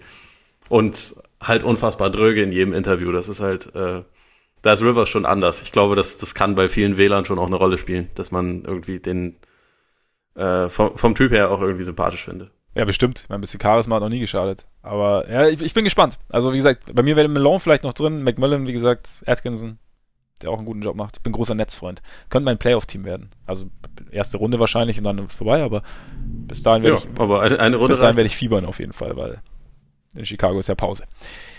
Ja. Executive of the Year? Dorscht. Auch da ist es bei mir zwischen den Bucks und den Ja. Clippers. äh, und da dann jetzt per Default John Horst. John Horst. Ich Weil möchte, auch- er ich hat möchte den auch richtigen ein- Coach geholt. Was? Hm? Richtigen Coach Ja. geholt. Lopez geholt und Ilyasova während der Saison dann noch Hill und Mirotic, ohne dafür irgendwie jetzt krasse Dinge abzugeben. Draft war gut, der äh, neue Deal für Bledsoe ist meiner Meinung nach gut. Stimmt, der kommt auch noch mit rein. Der kommende Sommer wird jetzt trotzdem extrem interessant für die, für die Bucks, weil fast alle Leute irgendwie trotzdem Free Agents werden, aber wenn es darum geht, das Maximum aus dieser Saison rauszuholen, dann war es einfach ein extrem guter Job. Also, Ja, finde ich auch. Außerdem möchte ich möchte einfach auch hören, dass auf der großen Bühne äh, der Name John Horst verkündet wird. die, äh, Oder John Horst. Ist gut, wenn man sich auf die wichtigen Themen Ja, konzentriert. auf jeden Fall. Es war auch, ich, all- alles andere hatte- habe ich gar nicht in, in Erwägung gezogen, eigentlich, bei der ganzen Geschichte. Nee, gut. Dann gehen wir da weiter, weil wir müssen jetzt, wir müssen noch zum, wir, wir sind schon relativ lang dabei und wir müssen jetzt noch zum MVP kommen. Ja, stimmt. Der war ja auch. Der war ja auch noch. Und der ist ja das ätzendste Thema. ätzendste Thema, das kontroverseste Thema. Und Boah, wei weißt du, was mich, das muss Ja. ich noch ganz kurz, bevor wir dazu kommen. Mich strengt das so an, dass ähm, die einzelnen Lager, die von irgendwas überzeugt sind, das dann immer so darstellen müssen. Es ist überhaupt keine Diskussion. Wie kommst du nur überhaupt darauf, dass es überhaupt eine Debatte gibt? Das, das finde ich so nervig Ja. und so blöd, weil natürlich gibt es eine Debatte, sonst, sonst gäbe es auch keine. sonst wäre also- wäre die Aussage auch nicht notwendig. Eben. Also das, das und ich, ich frage mich immer, ob man denkt, man, man wird jetzt jemanden anderen von seiner Meinung überzeugen, wenn man dem sagt, dass das ja Blödsinn ist, dass er ja gar Das keine Ahnung hat, weil es gibt ja gar keine Debatte. Das ist doch, also Ja. ja, mir, mir gehen da die Rockets grundsätzlich schon die ganze Saison auf den Sack, die irgendwie wahrscheinlich schon im November, als die Rockets doch total beschissen gespielt haben, ähm, schon mit der Kampagne angefangen haben und irgendwie jeder Tweet musste irgendwie mit 400 mal That's your MVP äh, kommen und jetzt ist irgendwie, ja, die letzten fünf MVPs hätte er eigentlich alle gewinnen müssen, so nach dem Motto, um, um, und dann immer dieses Gerede von wegen, es gibt einen Media Bias gegen uns, so dieser Verfolgungswahn, wo kommt denn das immer her? Es, es, es schreibt halt eine schöne Story. Irgendwie. Und es, es, nutzt, es nutzt dem eigenen Narrativ. Und das reicht dann wahrscheinlich schon aus, um es, um es zu machen. Auch wenn ich es, ja, Das ist halt bekloppt. Ne? Also beide haben, also diese beiden, auf die wir uns dann wahrscheinlich konzentrieren, die haben beide sehr gute Der- äh, Cases. Man kann für beide ganz ohne Probleme einen MVP, So. Äh, MVP-Case machen und liegt damit dann wahrscheinlich nicht falsch. Deswegen dieses, das ist überhaupt nicht knapp äh, und es gibt da überhaupt keine Debatte und das muss ganz klar sein. Ja, eben nicht. So kleines bisschen Offenheit schadet da manchmal schadet nicht. definitiv nicht. Zumal halt das einfach dann im Endeffekt das, das Subjekt, dem Subjektiven wird dann so viel Raum gegeben, im Endeffekt. Weil wenn du dir jetzt einfach nur die Saisons anschauen könntest, ohne auch nur irgendeinen Personal Bias drin zu haben, würdest du wahrscheinlich zum Schluss kommen, dass es sehr, sehr eng ist. Wenn du dann aber sagst, ne, das ist ganz klar, das ist, das ist für mich rein, rein subjektives Empfinden. Einfach, ob das jetzt Sympathie ist, ob das jetzt Gewichtung der, der Leistung oder einer gewissen Leistung ist. Also, ja, ich meine, ich bin komplett bei dir. Ich würde niemals, ich könnte niemals jemandem, der jetzt anders entscheidet als ich, krass, wie wir diesen Spannungsbogen aufbauen, gell, der anders entscheidet als ich, ähm, könnte ich niemals, also wie kann ich dem jetzt sagen, dass er falsch liegt? Also na, na, bei der, bei den beiden Saisons, die die beiden da hinlegen. Und von daher, ähm, ja, sollen wir, sollen wir jetzt direkt sagen, wen, sag doch mal. Wir reden jetzt schon gerade über Salah Mejri und äh, Spencer Dinwiddie, oder? Äh, Ryan Archidiakono hatte ich eigentlich, Ah, okay. Ja. weil, go Arch. Siehst du, Six Man, Namen. verdammt. Ich hatte ihn, Er hat ja nicht genug Spiele gestartet. Nee. Ja, ähm, okay. ja. Janis oder Harden? Harden oder Janis? Aber Tu es. jetzt erstmal ausholen. Tu es. Äh, ich bin am Ende, hat mich ganz knapp dieser Hahn Was? gecatcht. Mhm. Alter, Dich? Janis, uns ist nicht mal knapp. Es ist überhaupt keine Debatte. Können an dieser Stelle abbrechen, Ole. Mann. ja. Nein, Quatsch, erzähl, warum? Also, ähm, wer irgendwie alle Zahlen dafür auswendig lernen möchte, dem empfehle ich die äh, beiden riesengroßen Artikel, die Matt Moore vom Action Network, auch bekannt als Hardwood Paroxysm, geschrieben hat. Da steht das alles so äh, drum. Ganz so ausführlich mache ich es jetzt nicht, aber so, also so die, äh, so ein paar Argumente, die ich, die dann irgendwie den Ausschlag gegeben haben. Also wenn, wenn ich an die Saison zurückdenken werde, wird Harden herausstechen, mehr als alles andere. Das wird einerseits, weil es, ja, es war eine der offensiv dominantesten Saisons, die man so jemals gesehen hat. Er war über viele Wochen der einzige richtig, ja, der einzige Offensivspieler fast schon bei den, bei den Rockets, der irgendwas geschmissen hat. Und sie sind jetzt am Ende, ähm, das muss man vielleicht auch hervorheben. Es ist keine Welt, die zwischen beiden Teams liegt, sondern es sind sieben Siege. Und, und die Rockets sind nicht irgendwie wie, wie OKC vor zwei Jahren gerade so in den Playoffs, sondern die haben jetzt gerade noch die Chance, den, äh, den Second Seed im Westen zu bekommen. Ähm, haben Guter Punkt, ja.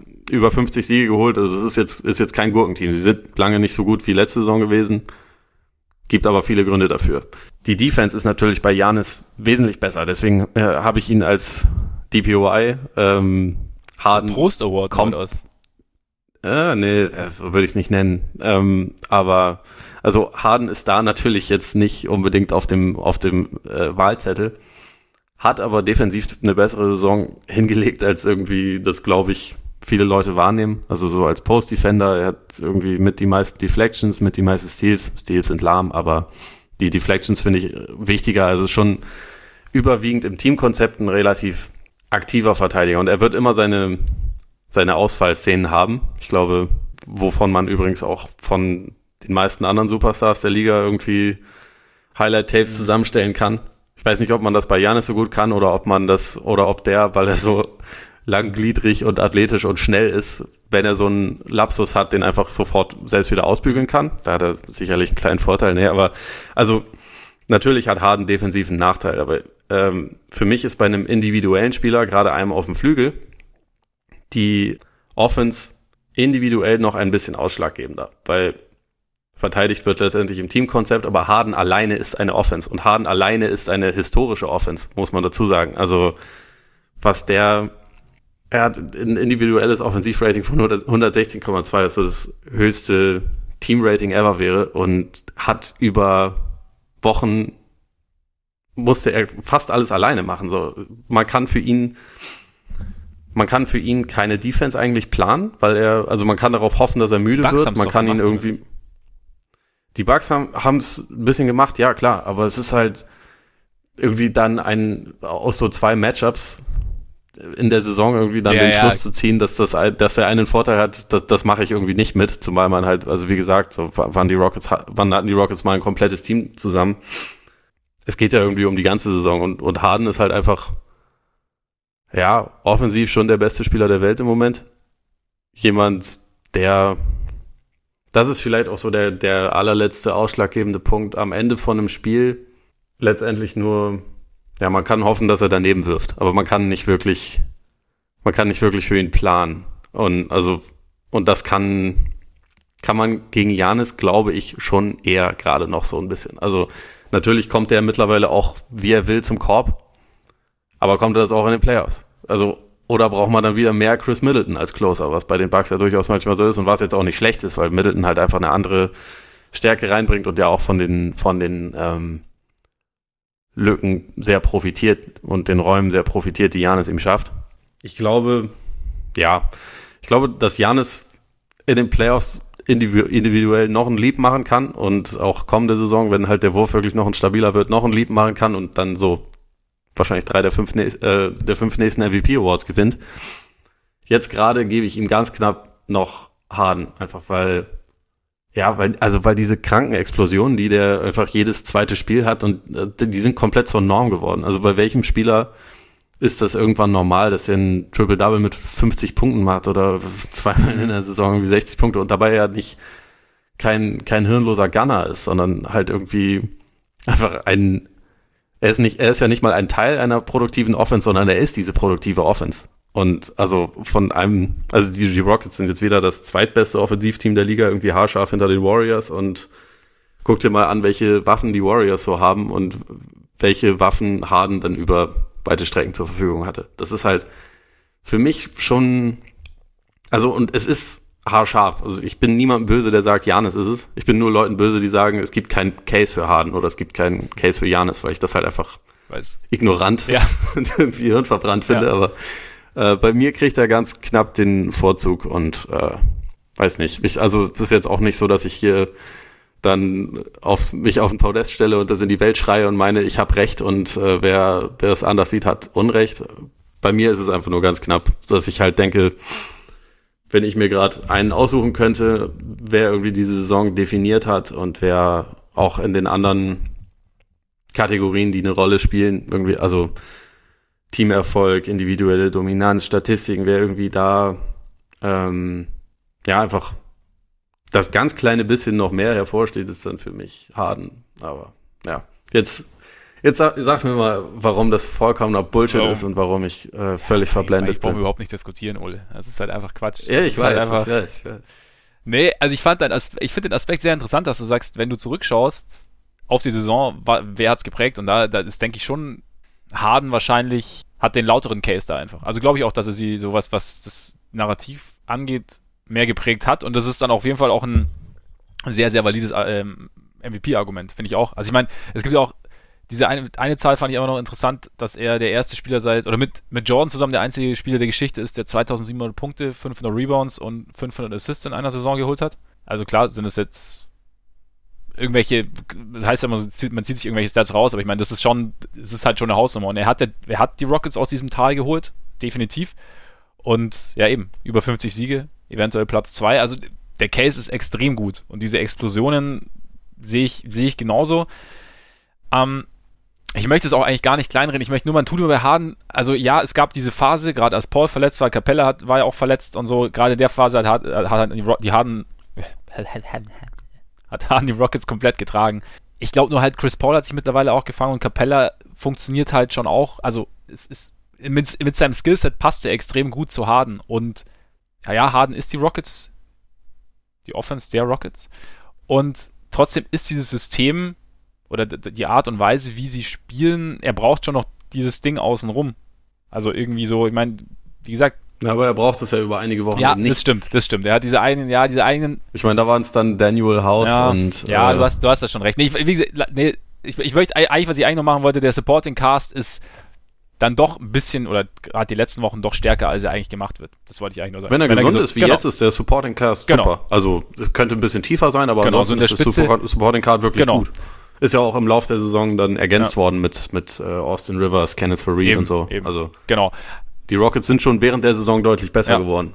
Nee, finde ich auch. Aber wie gesagt, also er hat diese, es gab eben diese Wochen, in denen er einfach komplett alleine war und das Team da getragen hat und dann halt, wie gesagt, keine Empty Stats aufgelegt hat. Und deswegen ist, also der Case ist, ist für mich bulletproof sozusagen. Ich finde nur, für mich ist was bei Janis einfach, ja, was mich so ein bisschen oder was mich so leicht in Janis Richtung kippen lässt, ist tatsächlich die Geschichte, dass er sowohl vorne als auch hinten dominiert, dass er ähm, die drittbeste Offense der Liga anführt, dass er die beste Defense der Liga mit anführt, also co-beste Defense mit den Jazz zusammen und gleichzeitig ja auch unser Defensive Player of the Year ist. Also er ist quasi, wie gesagt, Harden verteidigt tatsächlich besser, deutlich besser mittlerweile als sein Ruf, aber Janis hat einfach auf dominiert einfach auf beiden Seiten. Und diese, dass diese Stats oder dass er, er es wird ihm ja auch so ein bisschen so zum Nachteil ausgelegt, dass er so diese, diese Last-Minute-Runs oder dass er halt, er muss teilweise gar nicht diese, diese komplett kranken Stats auflegen, weil er einfach dann auch gar nicht so lang spielt. Und weil natürlich sein Team dann so gut funktioniert. Oder weil, weil das Team mit ihm das Spiel schon vorher entscheidet. Ich tue mich da ein bisschen schwer, das einzuordnen. Ob ich nicht sage, er ist so gut mit seinem Team, dass er einfach schon seinen Job schon vorher erledigt und dann sich hinsetzen kann. Oder ob ich halt sage, okay, das Team ist halt dann doch so viel besser, dass Hardens individuelle Leistung nochmal extremer ist. Ich glaube nur, natürlich sind die Bugs auf Janis zugeschnitten. Und natürlich hat Budenhauser da einen, ein System implementiert oder hat es aus der Ferne schon gesehen, was, was Janis theoretisch kann und hat da seine richtigen Schlüsse gezogen. Nur derjenige, der essentiell ist für diese, für diese Geschichte, ist Janis. Ja, also natürlich. es ist halt diese, ohne ihn funktioniert es auch nicht. Und das ist halt auch der, so der Inbegriff von Valuable sozusagen. Und deshalb finde ich es, zieht für mich das Argument, ja, das Team ist ja besser auf ihn zugeschnitten, zieht für mich nicht so ganz. Einfach weil es auf sein spezielles Skillset zugeschnitten ist, zumal das Harden den Ball so, so kriegt. Also kein anderer kann das, was Harden kann, momentan. Aber dass er den Ball so kriegt, unterstützt ja auch sein Case sozusagen oder unterstützt sein Spiel. Weißt du, wie ich meine? Ja, natürlich. Also von daher sind beide in Situationen, in denen sie quasi aufblühen können. Das will ich eigentlich damit nur sagen. Und bei Janis muss man ja auch sagen, also er hat jetzt, momentan ist er leider nur bei 5,9 Assists, aber wenn er jetzt auf die 27, 12, 6 schafft, ist er auch der erste seit Oscar Robertson, der dieses Deadline auflegt. Mindestens 27 Punkte. Mindestens. Ja, seine Zahlen sind sowieso auch alle historisch. Ja. Also muss man ja mittlerweile gar nicht mehr dazu genau. sagen. Also alle Zahlen, die irgendjemand auflegt, sind historisch, aber also bei, äh, bei Harden und Janis Beide, ja. absolut. Also das, das sollte man nie außer Acht verlieren. Und ähm, ich glaube, er ist wieder auf Kurs, sein Team in allen fünf wichtigen Kategorien anzuführen, oder? Und ich meine, das, das ist halt schon, ja, das ist auch vollkommen absurd. Also da, gar keine Frage. Dazu halt die, die Effizienz. Ich glaube, er ist auf Kurs für irgendwie die, die zweitmeisten Danks, jetzt wo Rudi Gobert ihn irgendwann im Laufe der Saison überholt ja. hat. Aber äh, ja, es ist auch vor allem der physisch dominanteste Spieler der NBA. Also in der Hinsicht ist er wirklich einfach so eine, den Vergleich gab es ja jetzt schon öfter, einfach so eine neue, schnelle, komische griechische Remix-Version von Shaq, der vollkommen unstoppable ist. Ja, und der sich, finde ich auch, ich meine, er hat sich im Laufe der Saison, finde ich, auch nochmal gesteigert, indem er halt seinen Wurf irgendwie ein bisschen bisschen gefunden hat zumindest. Und ich meine, das ist halt auch so ein Punkt. Wie gesagt, ich habe ja auch schon öfter gesagt, niemand äh, will sich ausmalen, was passiert, wenn der irgendwann mal sein, sein Dreier zumindest mit, weiß nicht, 35 Prozent trifft oder so. Momentan sind Minimum drei MVPs hm? wird der ja, also, in seiner Karriere das, holen. Bin ich mir absolut sicher. Ich glaube auch, wenn er heute, also wenn er heute, wenn er diese Saison gewinnt, dann war es der erste von vielen oder von mehreren. Und ja, wie gesagt, für mich ist einfach so dieser Punkt, das beste Team der Liga, klar, der, der Unterschied ist wirklich nicht mehr so groß, was die Siege angeht, also es ist nicht mehr Westbrook und Ding, aber dann einfach ein Defensive Player of the Year Case plus ein MVP Case ist für mich als, als Gesamtheit ist für mich nochmal einfach für den Award nochmal ein bisschen stärker. Einfach auch, weil, weil Janis Sprung nochmal größer war, weil, weil naja, wobei der Sprung war nicht größer, Harden hat äh, den, auch wenn Harden letztes Jahr MVP war, das ist auch nochmal, ja, das ist schon nochmal eine, ist schon mal eine komplett andere ja. Dimension. Von daher, der Sprung ist es nicht, aber einfach so die, die Kombination aus Teamerfolg und dann Janis Anteil an diesem Teamerfolg und dann auch noch die Art und Weise des Anteils ist für mich dann minimal über Harden anzusehen. Einfach weil er auf beiden, an beiden Enden des Felds komplett dominiert. Auch vorne ein bisschen weniger, hinten dafür finde ich schon noch deutlich mehr. Und ja, deswegen ist es für mich, für mich Janis. Aber ich kann auch jeden, der, der Harden nimmt, äh, immer noch freundlich umarmen und sagen, ist in Ordnung. Du hast Unrecht. Du hast Unrecht. Denk nochmal drüber nach, geh in dich. Du armer Tropf. Und, äh, kommst du, redest du wieder mit mir, wenn du es gecheckt hast. Nee, Quatsch, aber es ist. Genau, also wenn ihr irgendwas davon mitnehmt, dann bitte dieses äh, Max redet nur Scheiße. Und wenn man wenn man keine Ahnung hat, dann ist man für Janis. Genau so ist es, ja? genau. Und äh, sollte eigentlich äh, diesem Sport den Rücken kehren. Ja. Nee, also ich finde ich meine, eigentlich ist es total geil. So, du hast halt zwei komplett unterschiedliche Cases. Oder zwei, also halt und, und trotzdem aber zwei Sachen, wo du regelmäßig, wenn du die Spiele schaust oder, oder auch wenn du es nur morgens kurz mitkriegst, wo du halt sagst, so, also wo der Mund halt offen steht. Und ich meine, Janis hat jetzt ja. auch nochmal einen ordentlichen, ein ordentliches Statement abgegeben gegen Embiid. War auch eine solide Leistung jetzt. Und daher. Das hat bei mir übrigens noch, äh, also tatsächlich den Ausschlag äh, für Depoy so ein bisschen gegeben. Mhm. Also einfach, weil ich das so krass fand, wie man, dass er halt dann am Ende auch gegen Embiid irgendwie der, derjenige war, der den Unterschied ja. machen konnte, weil Embiid jetzt ja auch nicht unbedingt jemand ist, der Kind von Traurigkeit wäre und äh, sich vor dem Spiel so als most unstoppable Player in the League bezeichnet hat und dann gezeigt hat, wer, äh, also gesehen hat, dass es das nicht ist. Nicht, ja, zumindest wenn Janis da steht. Ja, nee, ja. stimmt. Aber ja, wir, wir, waren halb kontrovers, aber wir, wir gehen trotzdem halbwegs ähm, geeint aus der Geschichte hervor, oder? Wenn du das so für dich für definieren mich, ja. möchtest, dann werde ich dich nicht davon abhalten. Es gibt keine Debatte. Keine Debatte. Es gibt keine Debatte, nein. Es ist eindeutig. Ist dem noch etwas hinzuzufügen? Ja. Nö, ist eigentlich okay. Ist okay. Dann kommen wir jetzt noch, also schnell im Vorbeigehen der Vollständigkeit halber zur Stat der Woche. Wir sind nämlich schon wieder ordentlich, ordentlich drüber. Oder drüber gibt es gar nicht, es gibt ja keine Grenze. Aber wir sind, wir schnacken schon wieder eine Runde. Stat der Woche. Äh, 6 für 4 ist es diese Woche. Und zwar, nachdem die Magic vergangene Nacht die Playoffs erreicht haben, die Nets auch die Playoffs erreicht haben oder gesichert haben, sind die Lakers und die New York Knicks mit jeweils sechs Jahren ohne Playoffs zwei der vier Teams mit der längsten Playoff-Tour der NBA. Wer hätte es gedacht? Ja, bei den Knicks würde man immer an, annehmen, dass es noch länger wäre, ja. äh, wäre, aber dieses eine gute Jahr ist noch gar nicht Ja, so genau, ne? aber es ist schon irgendwie bitter. Das sind so zwei der, der vom Namen her größten Franchises der Liga unter den Top 4 übrigens der Vollständigkeit halber. Jetzt kommt die große Überraschung an 1 mit 13 Jahren sind die Kings, an 2 mit 9 Jahren die Suns. Aber, und dann halt schon Knicks und Lakers. Das ist irgendwie bitter, so, ähm, weiß ich nicht, Voraussetzungen und Ertrag, wenn man das so ein bisschen in, in Relation stellt. Aber mal sehen, kann sich ja schnell ändern. Ja, ich meine, Shoutout in der Hinsicht an Brooklyn, die im Gegensatz zu den Knicks und den Lakers in den letzten Jahren ja absolut keine äh, Lottery-Picks hatten ja. und diesen Rebuild äh, aus der verkorkstesten geiles Wort übrigens, Absolut. Situation der gesamten NBA halt innerhalb von drei Jahren geschafft ja. haben. Was echt krass ist. Also da wurde schon in den letzten Jahren echt extrem gut gearbeitet. Nee, voll. Also da, das ist für mich eine der, der ja, beeindruckendsten, beeindruckendsten Geschichten so rund um Teams so die letzten Jahre, einfach weil es so aus dem, also aus dem Nichts kam und einfach mit, mit wenig viel angefangen wurde. Und da, ja, aber auch Shoutout an die Magic, die es auch mal wieder geschafft haben. Nach sieben Jahren vorher ohne ja. Playoffs. Also da, ja, freut mich irgendwie. Ich durfte sie auch einen Monat verfolgen. Ja, siehst du mal, ich, ich dachte ja immer, dass ich die Leute alle komplett verfluche, aber das stimmt ja gar nicht, weil ich hatte ja die Nets auch im Bandwagon. Und in dem Monat waren sie zwar verheerend, aber vielleicht haben sie genau diesen Monat gebraucht. Das kann natürlich sein, dass sie einfach so dieses, ja, man muss ja irgendwann mal am Boden liegen, um dann richtig aufstehen zu können, ne? Ja. Das kann. Jetzt sind wir wieder wer. Endlich. Wir haben es geschafft. Ja, also damit sind eigentlich alle Playoff-Plätze vergeben, fast im Osten. Es geht jetzt noch um Platz 8 zwischen Detroit und Charlotte. Detroit ähm, bringt es gerade ganz gut, standen eigentlich. Es gibt auch noch eine rechnerische Chance für Miami. Ah, stimmt, Miami kann theoretisch auch noch, aber ähm, Detroit war eigentlich schon Rechnen fast drin. Die sind so verheerend. Also die Pistons nerven so. Es war eigentlich schon ja, safe. Es war wirklich safe. Also weil eigentlich, eigentlich haben wir doch also wieder vier Spiele in Folge ja, verloren. Wir haben auch eigentlich so umgehen, ja okay, muss man schauen mit mit äh, Heat und Hornets, Magic und, und Nets und hatten die, die Pistons eigentlich schon so nach oben geschoben, aber. Ja. Man sollte sich nie zu sicher fühlen bei diesem Nein, Team. Sollte man nicht. Vor allem nicht, wenn, wenn Blake Griffin mit Eisbeuteln, die äh, fetter sind, als so mancher Gletscher an den Knien rumläuft und trotzdem spielen muss, weil sein Team so kacke ist. Es sind hervorragende Aussichten für die Playoffs, sollten sie es dann schaffen. Ja, definitiv.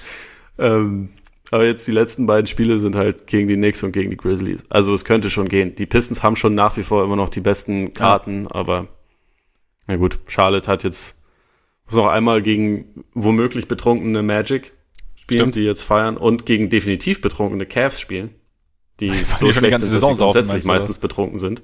Ja. ja. Also ja, ich, ich glaube schon, dass Detroit es irgendwie macht, aber le also letztendlich haben die alle drei Teams da haben es nicht verdient. Nee, Reicht es. Es reicht, es reicht.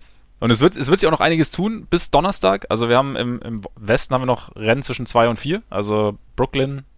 Wie komme ich jetzt auf Brooklyn? Ähm, Denver, Portland und die Rockets, ja. Man weiß es nicht. Es gibt, es gibt auch, da empfehle ich auch Hardwood Paroxysm, den äh, Twitter-Feed. Der dröselt nämlich ganz genau auf, was passieren muss, damit Portland an 2 kommt.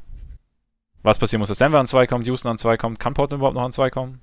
Ich glaube, nee, glaub, Portland kann nicht mehr. mehr. Ich glaube, der Second, boah, nee, wobei.